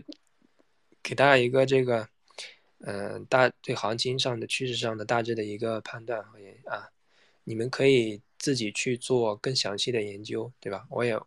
我也不跟你们说，对吧？在哪个点位开空，哪个点位开多啊？这就成了带单了啊！我们不带单，啊，只是做一个分享，我对行情的怎么样的判断，大致的是什么啊？还是需要你们自己去这个 做研究。啊，作为我的我的观点仅供参考啊，仅供参考，并并是并非是投资建议啊。但是我是，呃，不光是今天说啊，我从昨天前天开始，然后我就一直在，反正别人有问到我，别人有问到我，我就说啊，这个行情是不适合开空的啊，这个行情是不适合开空的，行情是不适合开空的，因为很明显的这个。呃，很明显的这个上上升反弹的趋势，我们不叫牛来的趋势啊，就上升反弹的趋势是很明显的，对吧？然后你在这个反弹趋势明显的，最起码大级别周期反弹趋势明显的情况下，你去开空，你这就逆势啊，逆势操作是赚不到钱的。即使你逆势可以赚到钱，你也只能是赚到小钱，但是会亏大钱啊。我之前。我之前在交易所做直播的时候，我就说过，我说想要赚大钱要顺势，啊，就是你趋势把握对了，你是有机会赚钱的，有机会赚大钱的，而且这机会很多。但是如果说你机会，也就是你趋势都把握错了，啊，即使你赚钱也是赚小钱，但是亏钱一定会亏大钱，啊，就是你亏的钱，你在逆势操作的时候，你赚的钱远远覆盖不掉你亏亏损的钱。但是你趋势对了的时候，你赚到的钱是远远可以覆盖掉你亏损的钱的，啊，所以这这个逻辑大家不要搞搞错了啊，对吧？当然，对于做现货的朋友来讲，因为这这个主要是对于做合约的朋友来讲啊，因为现货不存在开开空的情况，对吧？你你可以这个该定投定投，对吧？啊，但是做合约来讲，对吧？你就不能逆势操作了，逆势操作就找死，对吧？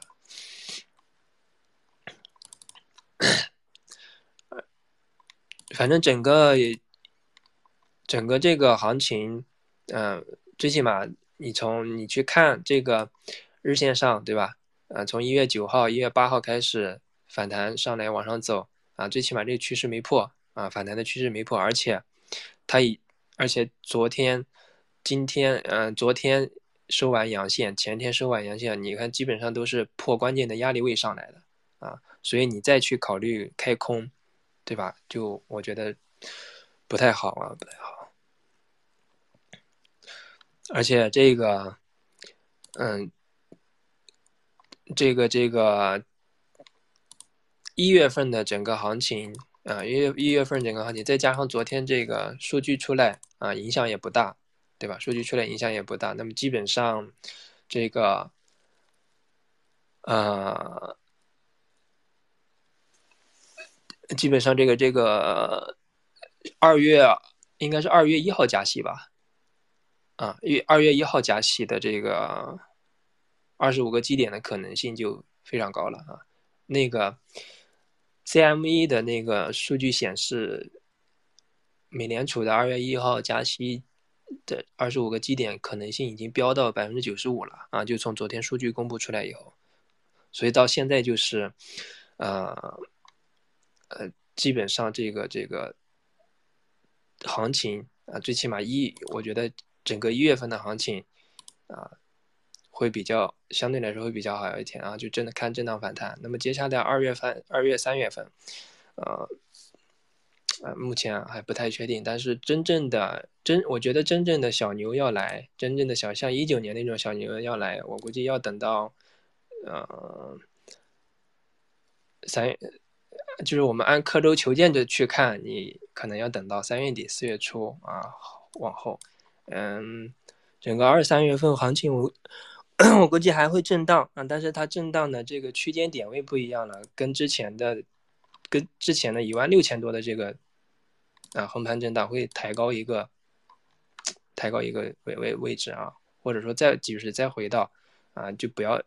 反正最起码你现在不要想着它再去跌破一万六，甚至跌破一万五了，对吧？所以基本上这个行情就考虑怎么样去。呃，如果说之前你现货已经进场了，对吧？要拿住，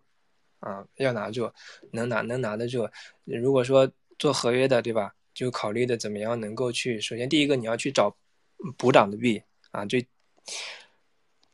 涨过一轮的啊，好多币涨过一轮，但是有一些币还没开始涨啊，有这种补涨需求的，你可以去找，这是赚钱的机会啊。第二个就是等横盘。横盘，如果说如果如果行情能出现回调是最好的啊。现在是想着等它出回调，出完回调了之后，然后继续进场啊，继续看反弹，这是这是赚钱的第二个赚钱的机会。当然补涨的补涨的这个币肯定啊要比就是目前已经涨过一轮的这个幅度应该会大一些啊，可能啊可能会有呃。可能可应该可以吃吃，相对来说大一点的肉吧，啊，这个就看大家自己，你们自己找的币啊，找的这些小币种怎么样了啊？对，然后，嗯，有热点的你可以，啊，你说，我觉得就是非常，嗯，这个麦克我觉得非常棒。嗯，因为呃，就是 大家可以在这个市场的时候稳定下来情绪。然后我刚刚也看到这个啊，有人想要进我们的微信群，还有我们微信群和我们的 Discord，我们都发了出来，大家可以关注一下，可以进来。嗯，反正几个赚钱的逻辑，还有赚钱的这个这个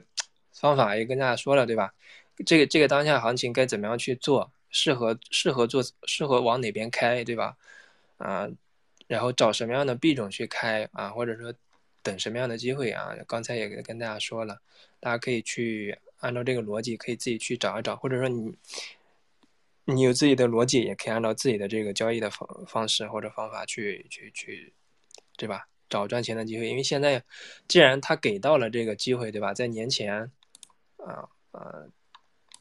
刚进刚进二三年。啊，开个好头，对吧？行情反弹，对吧？给大家赚钱机会，那么就要把握，因为毕竟去年，对吧？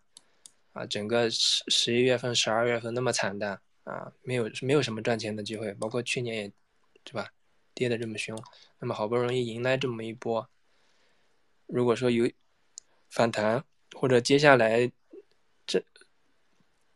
接下来的这个大家所期待的小牛行情，对吧？一定要抓住。对吧？这是今年赚钱的机机会，在我们就对于我们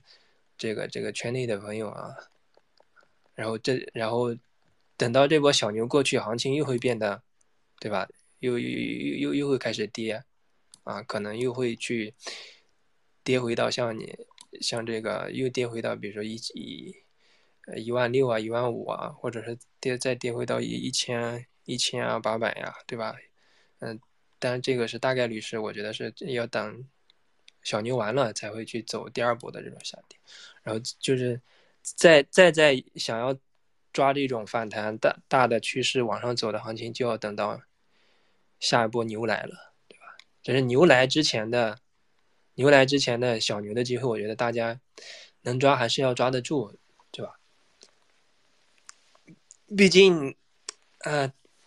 熊了，熊了这么长时间了，好不容易来这么一次机会，错过了太可惜了啊！错过太可惜了。今年我觉得赚钱的机会还是挺多的啊，圈内。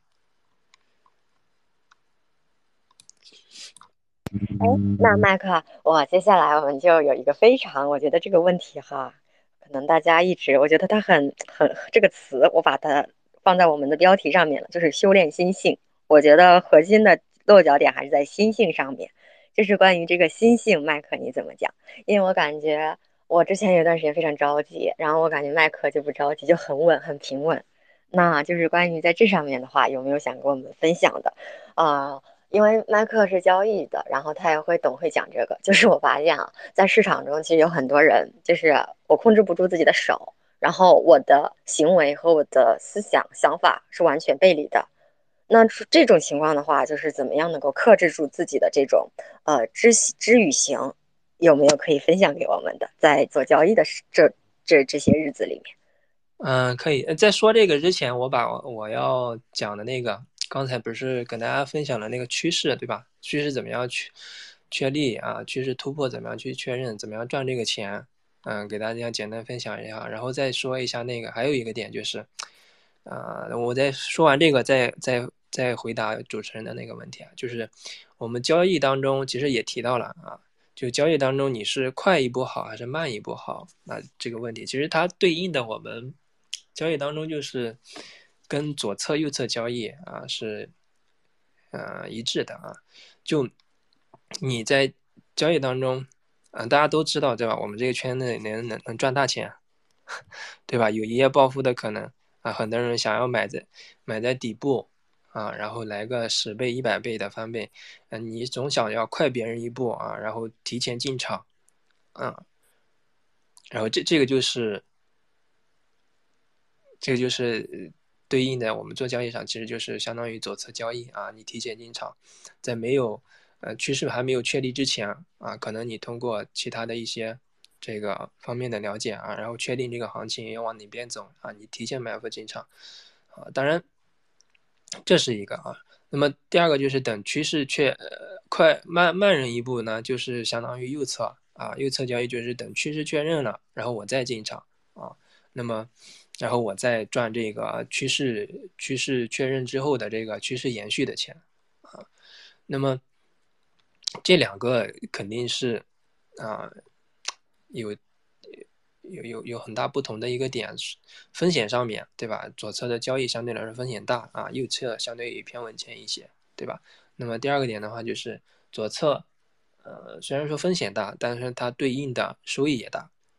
对吧？啊，就是高风险高收益啊。那么右侧就是低风险低收益啊，这就是几个不同的点。那么对于，嗯，我觉得大家呃各。大部分人吧，进入这个圈子里，更因为本身这个圈子风险就大啊。既然你进来了，肯定是想要、想要、想要去谋取高回报的，对不对啊？但是对于左侧交易，也就是说你快人一步，面临的一个挑战是什么？很多左侧交易是没有锚的，就是我们上一期 Space 分享过，我说有一个锚定物啊，就我们大家坐过船都知道，对吧？船手开船。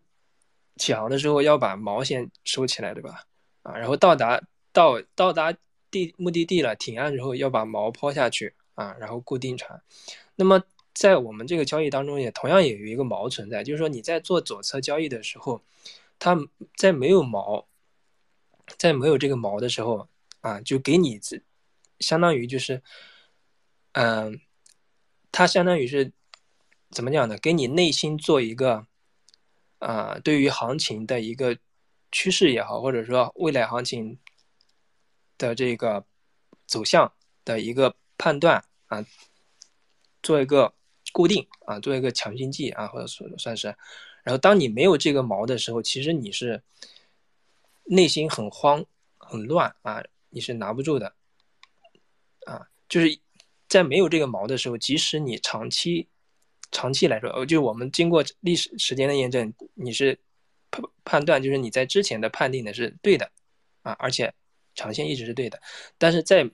没有经过时间验证之前，也没有毛给你做这方面的辅助的时候，其实你是撑不住的。也就是说，对于大部分人来讲，即使你拿住买了这个币，你也拿不住，你也赚不到那个钱。就比打打个比方，你买了某一个币。啊，在它很底部的时候就买了，但是你因为没有一个比较明确的锚来确定这个事儿，啊，然后你是拿不住。其实它你判断了，哎，它会涨一百倍未来，但是你真的能拿到一百万，你拿不住，可能你翻翻一倍你就跑了，对吧？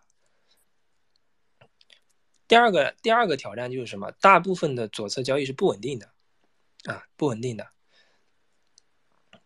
也就是说，因为本身嗯没有毛，啊，这是一个带来的问题。第二个就是你凡事都快别人一步，就提前进场，本身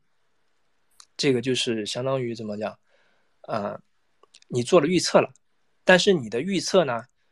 我们讲，不管是谁的预测，你就让巴菲特来预测，他也不可能达到，比如说百分之八九十，甚至百分之六七十都没有，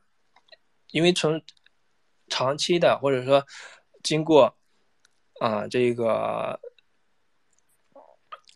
足够的这个数据数据去推演的话，啊。你做交易的这个正确率啊，就是对与错啊，就是百分之五十，越越来越趋近于百分之五十。所以说，你你你一直想要提前比比别人早一步进场，然后你去做预测，那么你你怎么可能你怎么可能会超过啊？或者说你比某个牛逼的人还牛逼呢？或者说可能你短期呃，可能你一次两次哎预测的准，但是长期以往一直这样做的话。你的概率就是百分之五十，百分之五十，甚至还达不到百分之五十，可能百分之四十八、四十九啊这样的。所以说，这是不不不稳定的第二个点啊。所以说，这是讲到我们说，你去做一个左侧，或者说提前想要快快别人一步去进场的时候，这是你所要去考虑的一些点啊所在。对，然后。我们讲完这这个的话，再看就是对于右侧，就是或者说慢人一步来讲，它就形成它就形成了一个天然的毛啊。那么这个毛的本身就是趋势啊，就是我们我们刚才讲到的，就是包括我刚才拼的这个，大家可以看到的明显的趋势。你在行情在走的过程当中，你发现了这个趋势，那么在你发现这个趋势之后呢？然后它就其实本身就形成了一个类似于毛的一个东西，它可可以辅助你，最起码你在利用这个趋势去做的时候，你的是你的这你的你你的你的这个胜率啊，我们从胜率讲，或者说你的收益率上讲，去远远要比你没有毛的时候要高很多，对不对？啊，高很多。然后这个就是右侧的天然的毛，其实就是趋势本身啊，这这跟左侧的相比是很大的一个不同的点。对，然后，呃，那么趋势怎么样去找，对吧？怎么样趋势的突破？突破了是买还是卖，对吧？你对应的，刚才我们也给大家分享分享过，对吧？你上升趋势是突破了，对吧？或者下降趋势突破了，或者横盘的趋势突破了，啊，对，这个就是我们讲你右侧啊，它有这么一个毛在啊，然后就是会。辅助你去把这个收益提高啊，或者说你的胜率提高，或者说你赚钱的机会加大，对吧？啊，嗯，其实还有，嗯，怎么讲呢？还还有一个，还有一个这个，嗯，呃，那那个叫什么嘞？我我忘了那个专业的词儿叫啥了啊？就是他，嗯，就是我们做那个价值投资啊，价值投资大家觉得是属于左左侧还是右侧啊？就或者说我们讲的快一步还是慢一步的问题啊？我不知道大家有没有？我觉得大家有没有想过价值投资是？对，就是我想的是。我但我觉得是不是左侧右侧可能都需要兼顾一下，因为我需要提前的比别人捕捉到市场的这个进场点，但是呢，我又要控制我的风险。当我看到市场逐渐来的时候，然后我是不是更加稳定？我当初的这个是正确的。对，包括还有就是，嗯，你做，嗯，这个就就做价值投资的锚锚是什么，对吧？这个也是，其实这个可能放在股市里面可能会，呃，就是呃原这个这个可以考虑的点会很多，就是比如说，呃，比如说这个你去研究一只股票，这股公司的这个财务，对吧？啊，财务报表，公司的这个呃这个经营的这个，呃，哎，是我这边的杂音吗？还是就这？是我这边的吧？应该你我你那边没有杂音，我听得很好，是不是？我有呜呜的声音，包括这家现在还有吗？好像好像一说话就有，不说话就没有。我先关一下，你先说。嗯嗯，对，比如说公司的财报啊，研究公司的这个业务经营经营的业务啊啊，包括投资机构啊等等啊，其他的一些很多东西。然后你去利用这些东西来做一个锚定，然后就就类似于巴菲特啊，之前买这种，比如买可口可乐，对吧？啊，或者他买其他的其他的这个股票的时候，他研究的这个公司本身啊，就是基本面的东西会特别多啊，然后他利用这些东西来做锚定物，然后支撑他的价值投资，他可以拿很久，对吧？然后，比如说他研究完这些东西之后呢，他在他心里有一个预期的价位，就是给公司做一个估值啊。当然有这种通过估值模型，对吧？做一个估值，大概它股价值多少钱，或者目前现阶段它股价值多少钱，或者在未来会有值多少钱。那么现阶段他买按照这个价位，或者说低于这个价位，那么他就是去买进的话，他就低估值，相当于。就是捡便宜筹码进场嘛，对吧？那他就可以一直拿，一直拿，长线拿，拿到他估值估值回的呃估值水平回到正常或者高估值以后，对吧？啊，或者到到他理想的这个啊价格价格以后，然后他再出出场，对吧？那么这个就是我觉得价值投资，它就是以以公司的这个比如说基本面为锚。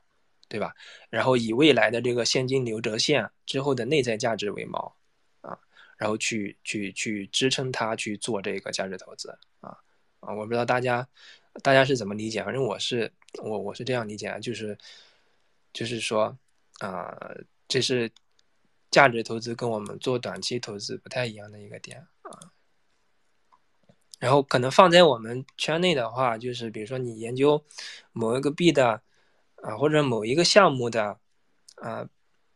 创始人团队、技术团队，对吧？或者说啊，有哪些分投机构啊，或者说它的这个代币的一些经济模型呀，啊，或者说这个嗯，属于哪个牛逼的赛道啊，啊，或者说属或者说呃，解决了当下哪些哪哪哪哪些没有解决的问题啊，等等，或者说对未来。会产生什么样一一些这个大的生，就是比如说产生一个，就它在它这个项目上面可以诞生出有机会或者诞生出啊，比如说它是做一个什么底层应用的，对吧？在它上面有机会诞生出这个百万级或者千万级用户的这种 DApp，对吧？啊，那么通过这种东西，通过这些基本面的研究，然后做一个锚，然后来支撑你的这个啊长线持有，或者说。我们讲的在股市当中这种价值投资，对吧？你可能从你也可以给他做一个给他 token 做一个这个嗯估值，对吧？啊，低于这个价，是不是你就属于低估值买入，对吧？可以未来的收益或者说未来的这个啊这个 token 的涨幅啊，你的收益会变得很多，对吧？啊，我觉得。可以做一个参考吧，啊，就是就我们对于我们啊，就是刚才提到的这个啊毛的事情，就你左侧右侧啊，然后嗯，最大的不同的点就是有没有毛这个东西啊，有没有毛这个东西，然后你这选取哪些东西当做毛啊，来支撑你去对项目的判断啊，对或者对这个币价行情的判断，对吧？然后，嗯，当然，回到我们就是去做交易的过程当中的话，除了这个其实还不够啊，对吧？有了这些毛，其实还需要有一些，嗯，规则上的东西啊，就是可以辅助你啊，其实也都是辅助你啊，就规则，比如说你制定一些左，你是喜欢喜欢做左侧对吧？你喜欢找找这些啊大风险的啊大机会的，那么你要去制定左侧交易下面的一些规则啊，然后你是做右侧的啊，做这个稳定的，那么同样也需要制。找制定一些这个相对应的一些 这个交易的规则，对吧？我觉得这个是，嗯，这这个这个是必不可少的一个东西啊。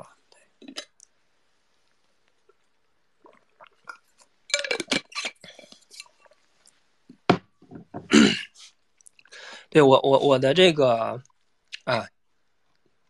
交易当中快还是慢啊？包括刚才的趋势啊，也都给大家分享完了。今天就，然后我再来回答，嗯，刚才主持人提到的那个问题啊，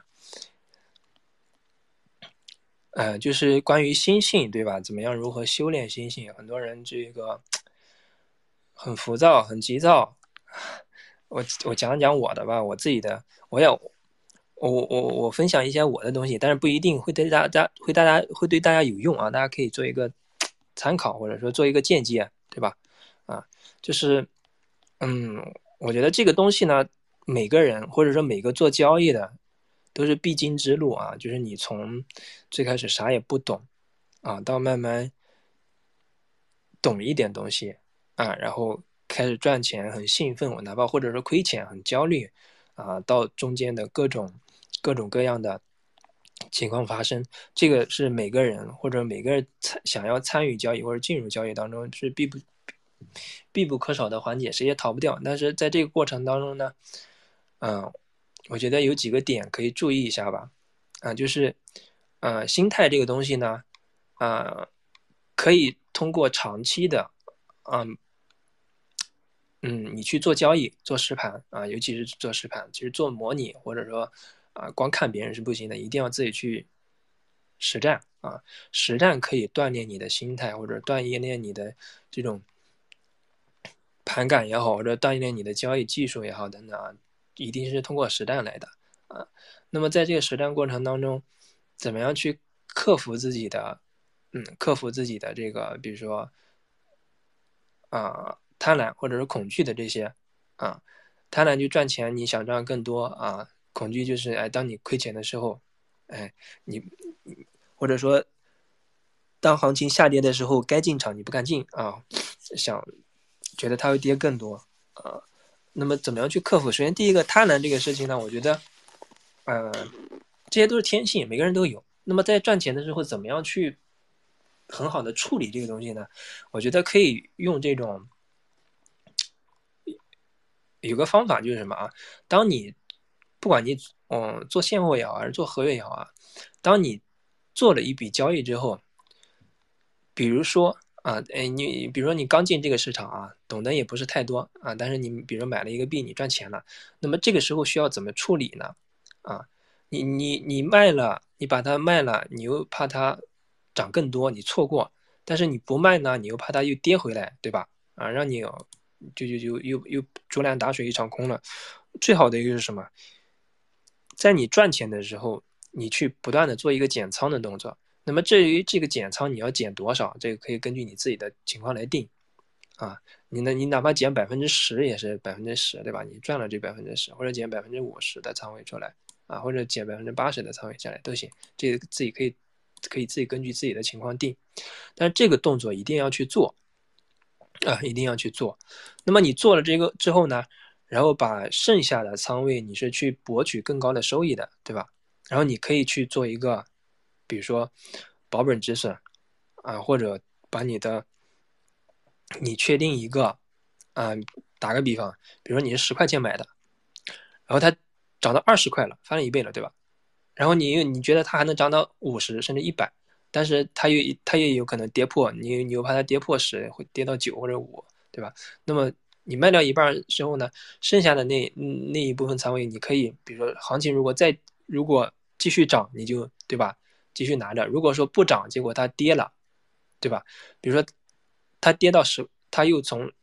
从十块涨到二十，又从二十跌到十块了，那你可以把剩下的仓位等等到它跌到之后，跌到你成本价之后，你就全都出掉，然后再再寻找下一次机会，再考虑进啊，或者说你你也可以，或者比如说，哎，剩下的那部分仓位从二十跌到了十五了，跌到了十十一或者十二了，还小赚一点点，你就可以出掉，这也是一种选择啊。然后等出来之后再去找机会去进，这个就是。但是最起码你不要让它亏钱，啊，这是需要做的一个点，就是因为好不容易你在这个当中市场当中赚到的钱，对吧？你别让它亏着出来，最起码你可以保本，但是不要亏，对吧？然后你再去找下一次入场的机会，或者找另外一个 token 去去去进场，然后你按照这种去做法的时候，按照这种这种去做的话，它不会因为你贪婪的心理而导致你最终应该是赚钱的。最后变成亏钱出来啊，他他最起码可以保证你这一点啊，他只不过是多赚少赚的问题，但是他不会让你亏钱出来。但对于大部分人讲，尤其是做合约的朋友，我见过太多的赚钱的时候不出，硬是贪婪，贪婪到什么程度，亏钱甚至爆仓啊，就是这种就很恐怖了啊。就当然这个是当然很多人这种真到那个赚钱的那个时间点就会。就是头脑发热啊，真的就是头脑发热。我也经历过啊，就是头脑发热，然后觉得哎，这因为你做了这个单子之后，你赚钱了，你判断对了行情，判断对了趋势，你就会形成一种哎，你觉得这个趋势还会按照你所所看的或者所预判的去走啊，你会坚信无比，你会信心满满。结果市场当当市场回调或者打你脸的时候，你这个时候你是打不醒你的。为什么？因为在你没有亏钱或者没你没有爆仓爆仓之前，市场只不过是让你少赚了一些，或者是回到你的成本价了啊。你这个时候是没有那种，就是啊，就还是还是处于原先那种非常高亢奋的一个状态啊，就没有没有没有回到真正理智或者是理性的去对待去看这个行情啊，会迷失自己。啊，所以这个这这个时候，你就要选择去，啊，就可以按照我刚才说的那种方法来去做做一个，啊，做一个这个，做做一个这个动作啊，就利用这种策略来应对啊，去，因为，对吧？你只是平掉了一部分，我的策略是你只平掉了一部分，但是剩下的一部分它再涨，你还还可以继续赚，对吧？它也能满足你贪婪的心理，对吧？你想赚更多，你确实也赚了更多了，对吧？啊，但是它也不会影响你，对吧？真的真正到，就是到到这个，啊，或者哪怕是你之前，比如说减仓的那一部分赚了百分之十出来，那么你你可以，对吧？回到你的成本价，哪怕回撤百分之十出来，那么回撤百分之十这个空间也是留给你的，对吧？你即使亏百分之十，你也是保本，你不会全部亏，全部这个，只不过是没赚钱嘛。啊，相当于是白忙活了一场，对吧？但是也不会说你本金不会受损失，啊，这是我觉得，呃，这算是一种方法吧，啊，大家可以去参考，啊，还有一种，还有一种就是应对贪婪的是什么？当然这个也都是，嗯，打扰一下，麦克小哥，这这这些我所。啊，你说，嗯，您打过德州扑克吗？啊，我没玩过。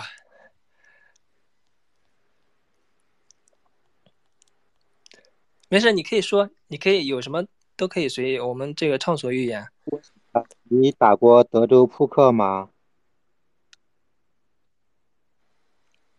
啊，Poker Face 是不是听不到我们的声音？是不是听不到麦克的声音？麦克有在说话。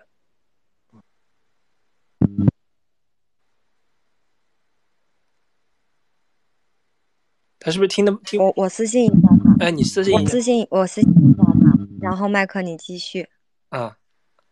这这是我我自己的一些简单的方法啊，不一定。我刚才讲了，不一定适用于所有人，或者说其他朋友也有可能有啊更好的办法去应对啊。嗯，大家可以做一个间接参考。然后，嗯，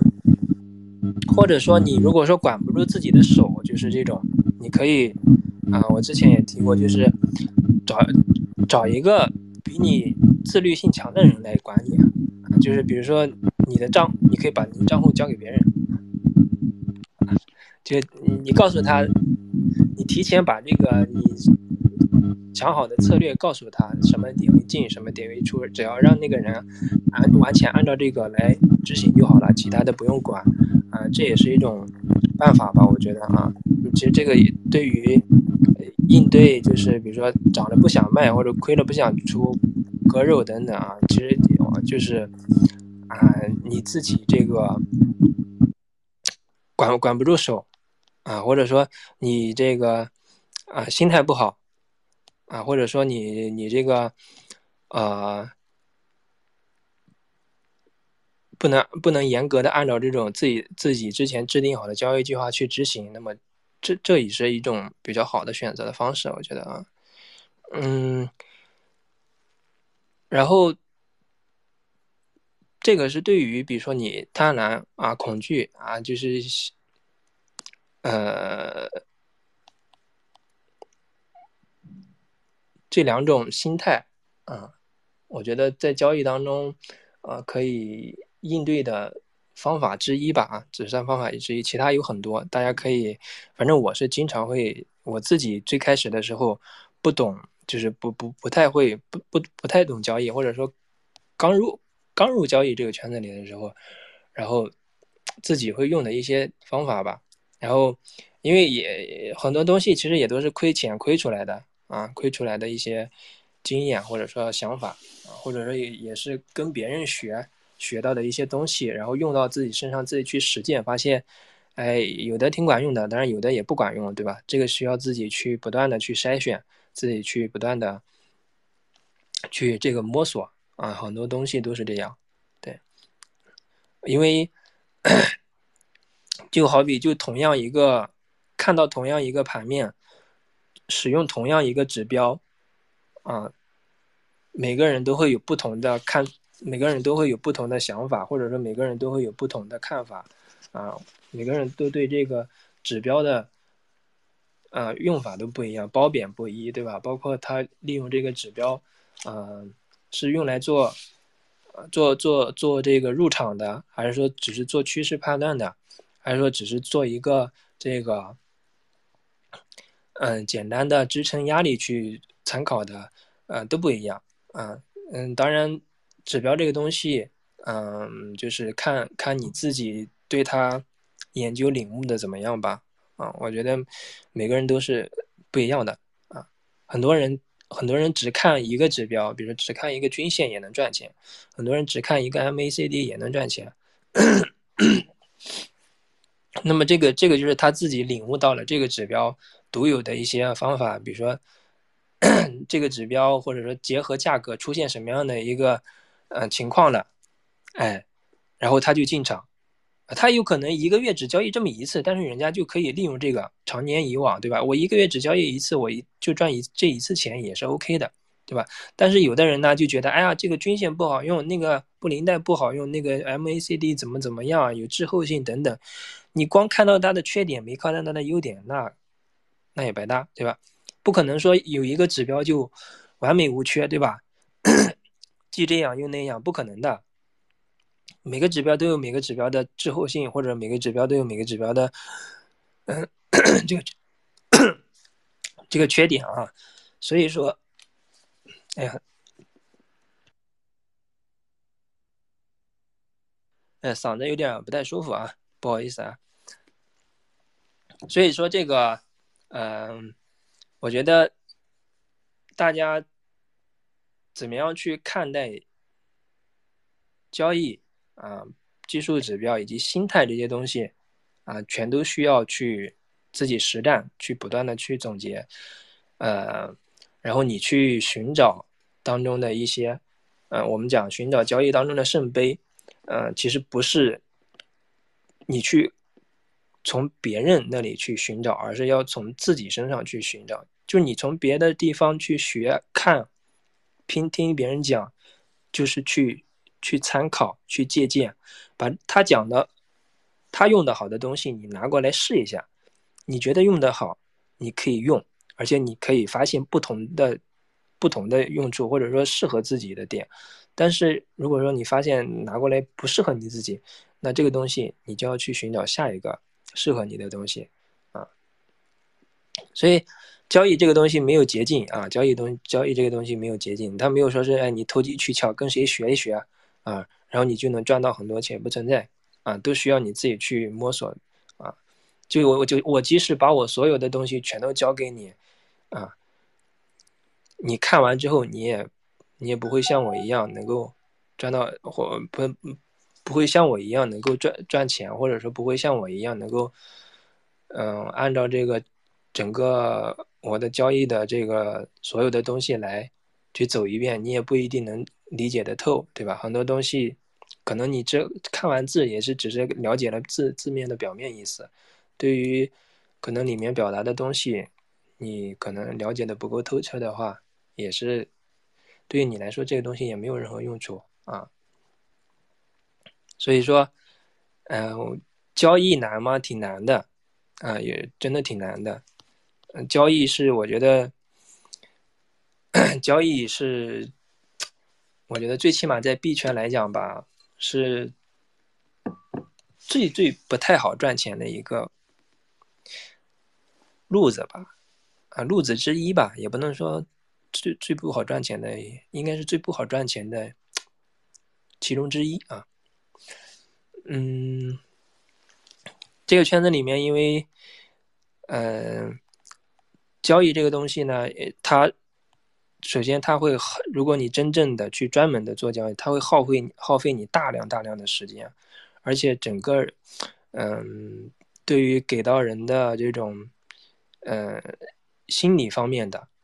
以及身体方面的压力都会很大啊，都会很大。其实我们圈内很多，呃，这个圈子里面有很多赛道，对吧？啊，尤其现在玩法多了，它不像最开始，啊，什么一五、一六、一七、一八，就是在一九年之前，在 DeFi DeFi 爆发出之前。这个圈子里的玩法很简单，没啥啊。你要不就就是嗯买买买现货，那个时候合约都很少，基本上没什么人玩，玩的人很少啊。因为合约合约交易所都没几家，嗯，那个一九年之前，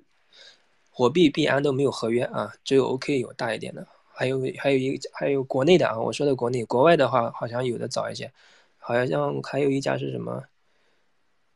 ？bit 什么来我忘了啊，反正早一点的就是 OK，但是那个时候玩的人很少啊，大部分大家玩的能玩的东西就少，挖挖挖矿啊，买买现货没了啊，要不然你就是参与什么资金盘，对吧？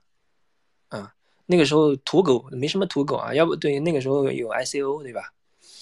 有 ICO，后来出什么 IEO。IDO 等等，对吧？到后来，现在等到真正这个机构牛，就是一九年往后二零年这波牛市出来，你会发现就是是吧？DeFi 出来了是吧？什么流动性挖矿，啊，对吧？啊，各种各样的。后来有 NFT 也出来，什么元宇宙也出来了。那么这个当中又伴随着什么 GameFi，对吧？啊，等等，所有你会发现赛道里面玩的可玩的东西多了，大家赚钱的路子也就多了。但是相比来说，这些路子，我觉得，我个人觉得要比单纯的做交易来说，会相对来说轻松很多啊。相对来说轻松很多。交易这个东西呢，太耗费时间了啊，因为你要去不断的、不断的，因为做交易难就难在什么？我们是赚人性的钱啊，你做交易是赚人性的钱，你不像玩一个游戏对吧？玩 GameFi，你只要研究研究清楚。这个炼油的项目的一些炼油项目的一些基本的东西，对吧？那它游戏里面的一些机制，对吧？它 token 的这个代币的经济模型怎么样的，对吧？你前期进场之后利润有多大，对吧？你只要做简单的这些东西，而且你这一套下来之后呢，可以付，只要出一个项目，你可以套用进去，不断的沿用啊。但是交易不一样，交易你因为它是反人性的啊，你想要赚，你想要赚人性的钱太难了。对吧？为什么做交易的人十八十个里面八个亏钱，只有两个赚钱？原因就在这里啊。但是做炼油的，或者说玩玩其他的，玩其他的东西的，它它跟这个东西不太一样啊。所以说我我我就说觉觉得这个交易这个东西呢，啊，不是是是是这个圈子里面最难赚钱的路子之一啊，或者最难赚钱的赛道之一吧，啊。当然，当然，我们大家在这个圈子里也不可能就单纯，单纯靠炒币，对吧？炒币的做交易的之业余之外呢，肯定也会去去去去，对吧？打打金呀，对吧？或者说是买买小图片呀，或者说说参与参与这种挖矿挖矿啊，对吧？嗯，节点质押等等乱七八糟，对吧？这也是一些额外的东西。但是如果呃，反正。单纯做这个啊，反正会会比较会比较难一点啊。主要是你需要克服的东西太多了。你你光从你光光光从这个就是锻炼你的这种交易心态，或者是克服你这种人性的这种人性的这个这这弱弱点上面，你就要花费太多太多太多时间了啊。所以说心性怎么修炼？嗯，不断的实战，不断的去，也可以去看一看那个，有一有一门课叫交易心理学，或者是书，对吧？可以看一些这方面的。啊，可以举手的这位朋友可以发言啊，开麦发言，可以听到讲话的话可以发言。哎，好，呃，那个我很同意那个麦克的这个说法。其实，其实我我也尝试过做交易嘛，啊，然后这个，呃，就是感受下来，这这不是一般人能做的事儿啊。就是咱要如果是正常人要生活啊，要要想你过正常的日子，你就别别去碰啊。我就觉得你学都不用去学，尝试也不要去尝试啊，那一定是后果很很很惨。啊，那个我我也读了一些书啊，呃，呃，我的感受下来，你比如说，尤其是像那个呃股股票大作手回忆录啊，对吧？那个利弗摩尔，啊，这个人那如果是看，那他绝对是交易的这个嗯顶尖的中的顶尖啊那个水平，但是他的结局是啥呢？结局就是他的生活完了啊，他的下场很惨。啊，这这个妻离子散是吧？然后最后可能是自杀了。嗯，那那这么厉害的交易的人啊，都都都都都是这样的结局啊。那你在一个呃趋势这么明显的这个呃一个领域啊，这个 crypto 这个领域对吧？那就是往上走的，那你就你就用最简单的方法是吧？那也不要去加杠杆。啊，咱就去有像麦克讲的啊，这个有啥新玩法，你就去凑一下啊，那最后都能获益啊。为什么要通过这种交易的方式呢？呃，这个很折磨人，而且这个交易这个事儿啊，这已经这个几百年了吧？啊，这个非常成熟了。那那为什么非得去这个币圈来做交易呢？你在股股市也可以啊，对吧？那那个股市很多这个厉害的人还没有来到这个币圈呢，他要来了，那你想你你你你跟他他就是就是在这个里面有博弈的，你怎么能赢呢？是吧？那更更何况现在有很多的这种量化的这种，我觉得这个散户根本是没有这个赢面啊，你看有没有赢面的事儿，咱咱为啥要做呢？但是如果你这里边就其实就是赌博，对吧？那那那赌博那那地方太多了，那为什么要在这儿赌呢？啊，所以我觉得这个呃交易的事儿呢，就就不该去做啊。完了之后呢，咱这个主题呢，我看就是说啊，行情启动启动了嘛啊，首先是啊，我我我自己觉得啊那个可能还得再看看啊，因为。你看，就比如说是啊，你有很多很多指标，对我是想说这个，呃，有很多指标呢，就是每个人啊，你你别，就是最好是不要听别人说什么，或者你听多了，一定要形成自己的就是自己的交易系统啊，或者你自己的这个呃一个，因为你你你总是要有有一些这个呃短线操作的嘛，啊，就就当然不是说是那个交易啊，呃，那这种呃呃短线操作呢，你一定要有自己的系统啊，就就就这个我也赞同麦克讲啊，就是你别管是用什么样的指标啊，你要有自己自己的啊自己理解深的啊，啊都好使啊。就千万不能去听别人的啊，那听别人的啊，最后全是坑啊。呃，说我我是觉得还得再看看，我我觉得这个可能现在不要太乐观啊，这个是第一。第二呢，这个笑傲牛熊啊，我我是我是想说一下这个是，呃，这个就是就是要深入的钻研啊啊，其实牛牛市能赚钱，熊市同样是可以赚钱的嘛啊，呃。这个这个取决于你做什么嘛。如果是你在这个熊市呢，因为都是从量资金啊，这个博弈啊，然后呢，今天有个热点，可能搞一波，明天又去搞别的了，呃，那你除非在这个里边有特别强的这种敏感度啊，你可以去，呃，跟随这种热点啊来回走啊，甚至比如说是有很多这个去，呃，撸毛的，去刷交互的，我觉得未来这种。空头可能，呃，这种刷交互的已经行不通了。我觉得大多数你最后得不偿失，而且你对咱来讲最宝贵的还是时间，你的时间还是要，呃，用在最重要的事儿上啊。最重要的事儿上就能能积累的时间，能沉淀价值的，那那那肯定是学习啊，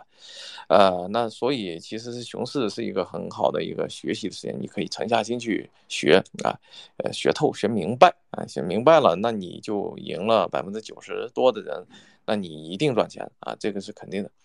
呃，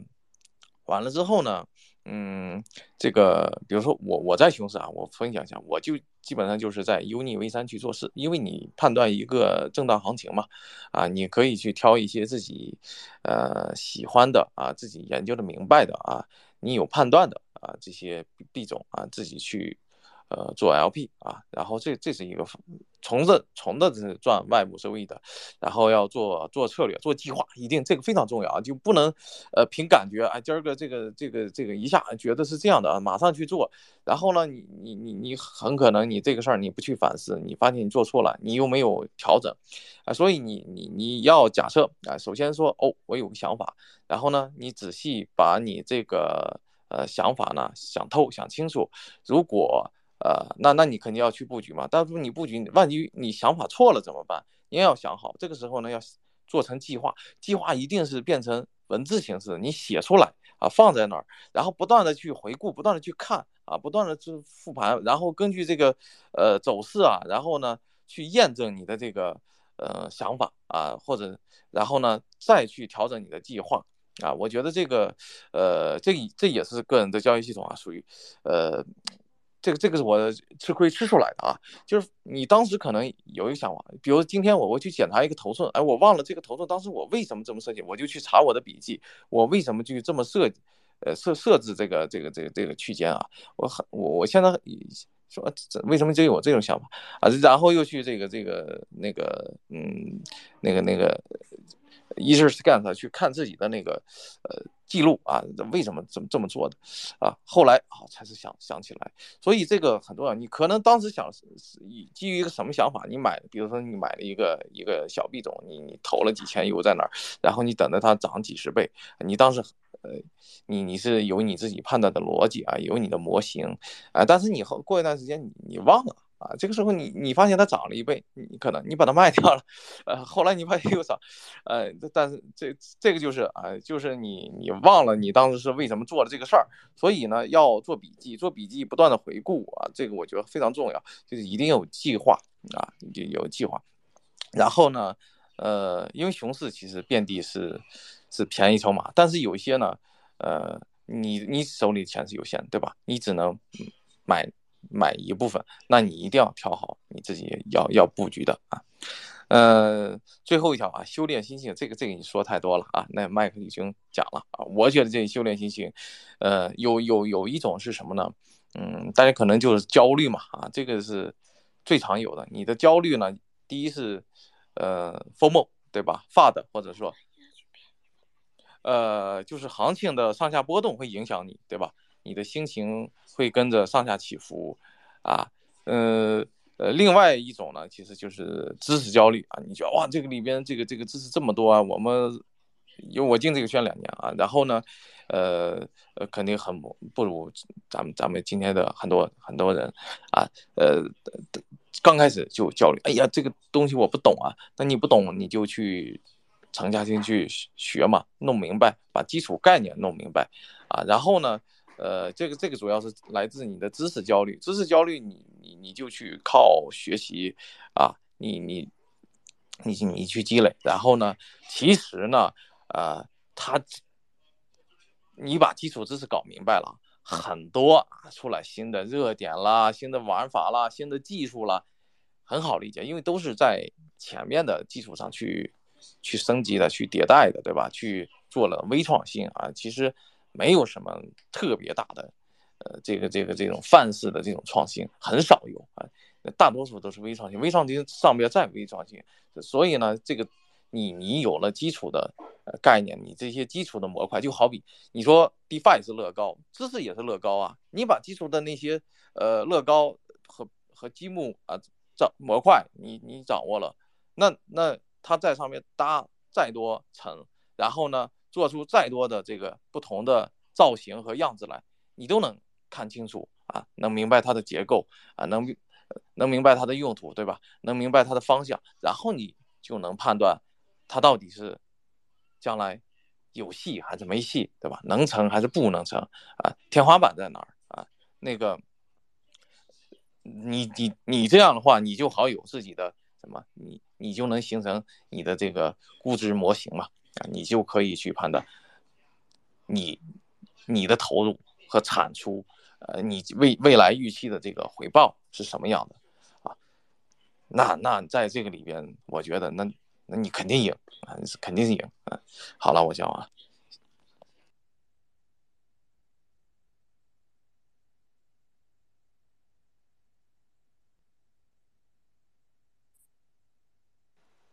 哦，感谢这个。Stakeholder 朋友的发言啊，呃，分享的很多东西都挺好的啊。嗯，我看这个梦者神游啊，这位朋友也上麦了啊，可以开麦发言啊，有什么想分享的可以开麦直接说。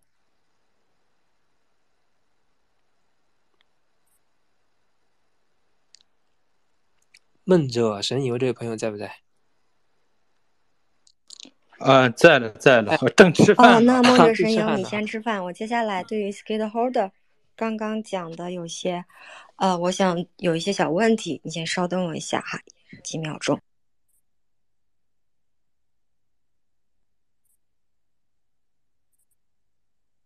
嗯，就是，嗯，我刚刚非常认可这个，刚刚刚刚 Skate Holder 讲的这，能可以听到我声音吗，麦克？啊，可以，可以。我我噪音啊，呃，有一点，我哦，我这边可能网有点问题哈，现在好一点了吗？嗯，现在好点。啊，是这样子的，因为呃，刚刚我还是蛮认可刚刚 Skate Horror 讲的那些，就是我们需要把我们自己的这个系统的交易规则，然后对市场的种种沉淀在我们的这个写下来，然后不断的去复盘巩固。因为我在今天看到的点和一个月后、半年、可能三年、五年之后是不一样的。那我们既然今天走入到投资领域了，我觉得肯定不会是一个你会出场的这个。我觉得一般人是不会出来的。那如果不出来，我们怎么样能够在这里面挣到钱？就是说，让自己不再。呃，从韭菜到至少说我不赔钱，然后到后来挣钱，然后到后来这个我在里面游刃有余，能够生活自如，就是很开心，这是一件很开心的事情。然后不至于像嗯其他交易员出现的那种，真的像那种股票交易他们那种出现很极端啊，或者这种影响家庭和正常生活的这种。那我觉得就是我非常认可 Skid Holder 刚跟我们分享的这些。那接下我刚刚在我们之前呢节目一直有一个想法，就是想把我们这些做交易的人呢。然后包括每天做分析的人，或者是一些方法的讲解呢，大家可以成立一个，嗯，加进我们的这个呃 Marsdao，然后我们上面有我们的微信群以及 Dis Discord，然后呢，我们可以组建一个小组，那这个小组呢，就是研究我们的市场上可能出现的非常好的这个未来的币种，然后以及未来的这个投资方向，然后包括我们心性的修养这些，呃，我们都可能会去这样去完善自己。我相信今天能够过来听我们 Space 的人，应该大家都想在熊市的时候能够有所收获。我也非常认可刚刚 Skater Holder 讲的，就是你去撸毛或者干嘛，那个成本其实很大的。我也像呃你刚刚讲到那一点，就是我为会为我的知识焦虑啊，我怎么缺这么多知识？我玩小图片需要去研究这个小图片里面的一些知识，那我玩币需要了解币，呃，知识的扑扑袭而来，让我就觉得我 hold 不住自己，嗯，一度的就可能会 就很就这整个状态就不是很好。那我们嗯今。我想，我就是我们 Marsdao 呢，可能接下来想做一些很好的这个嘉宾分享，以及真的真正的能够让大家能够在这里面有所收获，然后有所学习。我们不，我们就是。不赔钱，就是争取不赔钱，不能说赚钱哈。我们争取先做到不赔钱，或少赔钱。至少说，我们先把怎么样能够在这个阶段修炼好我们自己，能够很坦然的去面对股市的得与失。当我们去坦然的面对这个事情的时候，我们心态可能会稍稍调整一些，因为本身我们进的就是一个高风险的这种波荡起伏的这么一个市场。那在这种市场中，如果我们不能够很好沉淀下来去修炼自己的话，我觉得你很容易被别人风吹浪打，就直接把你给拍倒了，就是就这样就不是很好。那我们呢想凝固一种力量，那这个力量就是我们有我们的这个呃技术分析员，然后有我们的研究员，我我们的这个 Marsdao 里面有技术研究员，然后有我们的分析员，然后有我们一级市场的投研，还有我们这个 NFT 的研究小组。那大家可以在一起共共同的去分享，共同的去呃建设自己的交易体系。这是我们接下来 Marsdao 想要着重去做的一件事情。那如果大家关呃对我们感兴趣的话，可以呃关注我们的 Marsdao，包括我们今天的发言人，还有我们的主持人，我们的主讲人麦克。然后呢，这个接下来呢，我们会期我们也想给到大家非常高质量的这个内容的沉淀，以及我们的这个在这个股市，在这个币。还有股市哈，我觉得股市我们如果在币圈非常低迷的时候，股市也是有赚钱的机会的。我们肯定会跟大家分享，那也希望可以跟大家一同进步。嗯，这是关于刚刚 Skid Holder 刚刚的分享，我想做的一个呃一个小小的插曲，就是很期待，我也很开心今天看到这个标题，你会过来跟我们去很真诚的分享你的这种方法呀、经验啊，这些对于我们，嗯，对于我和泡芙这种。晚辈来讲，其实都是应该去借鉴和学习的。非常感谢你，也欢迎呃，如果我们后期有非常好的标题的话，或者是一起很好的题目的，欢迎跟我们一起交流学习。那接下来呢，我们还有一个想法，就是我们可能会成立一个读书会的形式。大家有什么平常看的比较好的书，我们可以收集过来，我们可以对我们曾经读过的书有一个新的。翻阅，可能我们再次去翻阅这些书的时候，我的理解就不同了，因为我积累了实战经验，我已经开始在市场里边披荆斩棘了。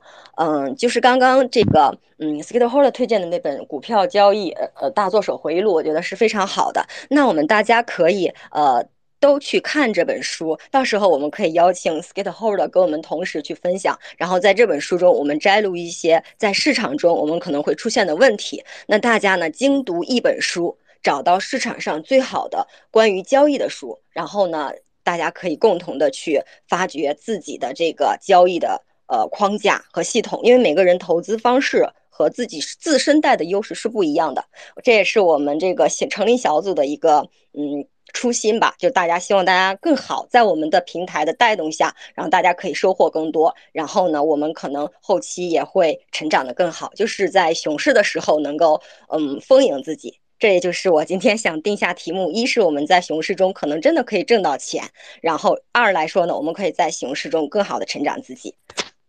这是我今天想要表达的。那我不知道梦游神、梦者神游现在可以发言、可以讲话了吗？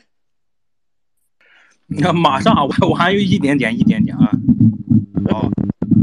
那我们的今天的是，哎，那好，我又看到你 skate hold，那你可以直接讲哦。啊，我补充一。就是那个，因为前前段时间呢，我嗯两两三周前吧，我呃出来了一趟啊，那个去一趟上海、深圳和一些这个平时咱们这个圈的平时线上聊的啊，一些朋友呢去见面啊，有这个呃 VC 的，也有这个项目方，啊，还有一些这个 UL 啊，呃呃。还有一些大散户啊，这个矿矿场主都都都有啊，然后见了好多波人啊，然后其实聊呢，其实出去拜访一圈或者说聊一圈呢，呃，因为咱们现在你说这 Web 三说提倡什么线下见面，好像是呃好像是逆着来的，其实并不是，对吧？大家都知道那个线下见面的重要性啊，那其实你在沟通过程，第一是你要。呃，最重要的是检验你自己所掌握的，呃，刚才说的啊，系你的系统啊，你的你的知识系统，或者是你的你的理论系统，对吧？然后呢，这这其实都是你的认知系统啊。完了，你要检验你的认知系统能不能在这个市场当中生存，你和这些呃在系统当在这个圈里边已经取得了成就的人，然后呢，呃。要要要做一下比照，对吧？从镜做一面镜子去看一下，好知道自己差在哪里，然后呢，也能找到自己的相对优势，就是咱既不自卑也不自信呃，对吧？你呃也不自负啊，然后呢，你找到自己的相对优势，你知道你适合怎么怎么样的，这这个是就是线下它见面非常重要的啊，然后也做，所以我觉觉得就是咱们也别天天在家里，然后这个这或者是在这个。这个网上，在这，在这个虚拟世界当中啊，也要肉体的去做连接。第第二呢，嗯，就说这个知识啊，我们今天 Space 啊，或者说你平时看短视频、看呃 YouTube 啊，然后呢再去读文章、听播客，呃，到这个去这个书啊，其实它每一样你都是知识获取，但是这个里面呢，它有知识，它的这个每个每个知识的每每一个学习的这个方法啊，它的这个嗯，那飞呀，你的那个那个有那个声音啊，很大，你你把你那个麦关一下，可能就没这个声音了。哎，好，嗯，可以了，呃。这些这些知识，这些学习途径，其实它的知识密度都是不一样的啊。其实，呃，我觉得就是如有有有那个呃知识密度含量低到高，就是意思就是说，呃，比如说这 Space，它就是完全是散的碎片化的。你包括刷推特，啊，呃，刷微博，啊，再到这个你看视频啊，视频的话，你的这个它有声音有图像，其实是分散你的注意力，对吧？呃，再到你听播客啊，再到读文章，最后到读书，其实是整个我觉得就是呃这样一个排列啊。所以你最好的方式就是读书。读书呢，因为这这一每一本书它是呃其实是都是一个中心思想啊。其实是我觉得作者花了很很多年，因为他每做的这个每个东西，他花的时间。这个都不一样嘛啊，他写一本书可能他十年的功夫才把这本书写出来。你如果花三天读完，你三天就把他十年的功夫的知识就拿走了，啊，然后这是这是这是非常的划算的。然后呢，呃，他呢其实是作者呢，呃，在每每一本书我觉得都是其中就是一个思想或者说一个洞见啊，提供了一个就是哎，你从一个小洞对吧，你能看到一个世界。啊，你有了一个思维模型，它相当于提供了一个工具啊，一个一个思维模型啊。这个模型呢，可以你用它来去解释啊很多你遇到的问题。这个时候你就可以一眼啊直直达本质啊，所以你在很多问题上你就不用什么具体分析了，对吧？呃，其实好多事儿都是这样的。啊，你比如什么什么发币啊，什么图片儿，图片儿你其实就是理解它的底层啊，它它是啥？哎，呃，这样你你你去玩，你就会不会在那个什么浩如烟海这这些各种各样的呃眼花缭乱项目里边迷失了啊？你就能找出那里边最好的来啊，因为有些你看都不用看，你知道吗？那就是浪费你的时间，这个方法论就形成了。所以我觉得还是呃多多读这书，比如说我读这个这个这个大作回忆录，我就说哎，这交易不是人干，这不能干，这这最后都都都是下场的啊，就一能赚钱吗？能赚钱，肯定能赚钱，能赚大钱啊。然后但是你这不适合我啊，然后不适合绝大多数的人。好，还还是哦，那非常好，我们非常，那我们也很期待 Skid Hold 接下来会跟我们分享的一本书，或者是你可以把你自己感兴趣的书分享给我们，因为我当我看到你的名字的时候呢，我想到一本书，就是《利益相关者》，其实这本书挺好的。嗯，大家可以，因为我们接下来呢会有非常好的读书会哈。那个这个读书会我们可能会放到我们的晚间十一点左右的时候，因为这个时间为什么会选择这个时间段？因为我们会觉得这个时间段大家累了一天了之后，沉心静气下来翻一翻书，比方说你在这个白天的时候。就是你在白天的时候可能会就是看一些书啊，或者是比方说我们也可能做会后期做活动啊，比方说我们今天大概要读一章，对吧？然后读完一章之后，我们晚上可以做一个回顾的总结，然后我们可能会哎在交交易中啊，在种种中去发现我们自己的问题，这些都是可以的。所以说后期呢，Master 可能会有各式各样的活动，然后能够尽量的让大家在熊市中能够学习到更多的东西，这是我们接下来要走的方向。嗯，欢迎大家继续关注 m a r s t a r 那我们的这今天的这个 Space 呢，可能要接近尾声了啊。如果后期大家对我们非常还有什么兴趣的话，或是对我们有什么建议还有需求的话，非常欢迎大家向我们做反馈。然后呢，如果大家呃对我们有什么建议啊，对主持人啊，对我们的主讲人有任何的就觉得嗯应该我们对我们有建议的话，也欢迎大家积极踊跃的提出来，我们肯定会更改自己，让自己精进，然后让我们的这个频道越做的越来越好。呃，大家要是有看想看什么金融书的，我这基本上都有电子版啊，各类的金融书，呃，前面提到的那些我都有啊。啊，非常好，那也欢迎加欢迎梦梦游神梦者神游加入到我们的这个呃微信群里面，然后呢，就是可以把你的这些东西分享给我们，这样的话呢，大家可以在一起共同的进步。啊，我这弄了估计好几个。几十，哎呀，上百 G 的吧，各种金融，包括你说那些传记啦，比如是，呃，大作者回忆录啦，比如说江啊，道士啦，波浪理论啊，实实际上波浪理论啥的写那些书的人，都都是都被我破产死了，只靠他的后代靠卖书来来挣钱呢。呃，说说句实话啊，嗯，可以。就是关于那梦的所有，是你的书籍，包括你后期的这个分享呢，也可以沉淀成文字，然后分享到我们的微信群里面，或者是我今天呢，把我们的这个主讲人，还有我们这个分享人的这个一些关键的内容，沉淀在了我们的这个呃。今天在了我们的这个回复里面，大家如果感兴趣的话，可以稍微再看一看，也可以跟我们一起参与讨论。下面会有回复和评论，如果对我们的发对我的这个总结或者是什么有异议的，可以提出来，大家可以一起共同的去讨论，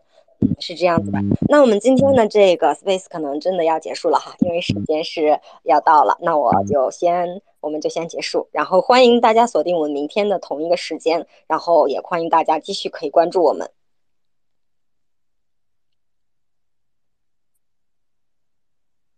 麦克，你还有想讲的吗？嗯，那下次再聊呗。大家也都该吃饭了。今天该今天跟大家分享的也都讲完了。大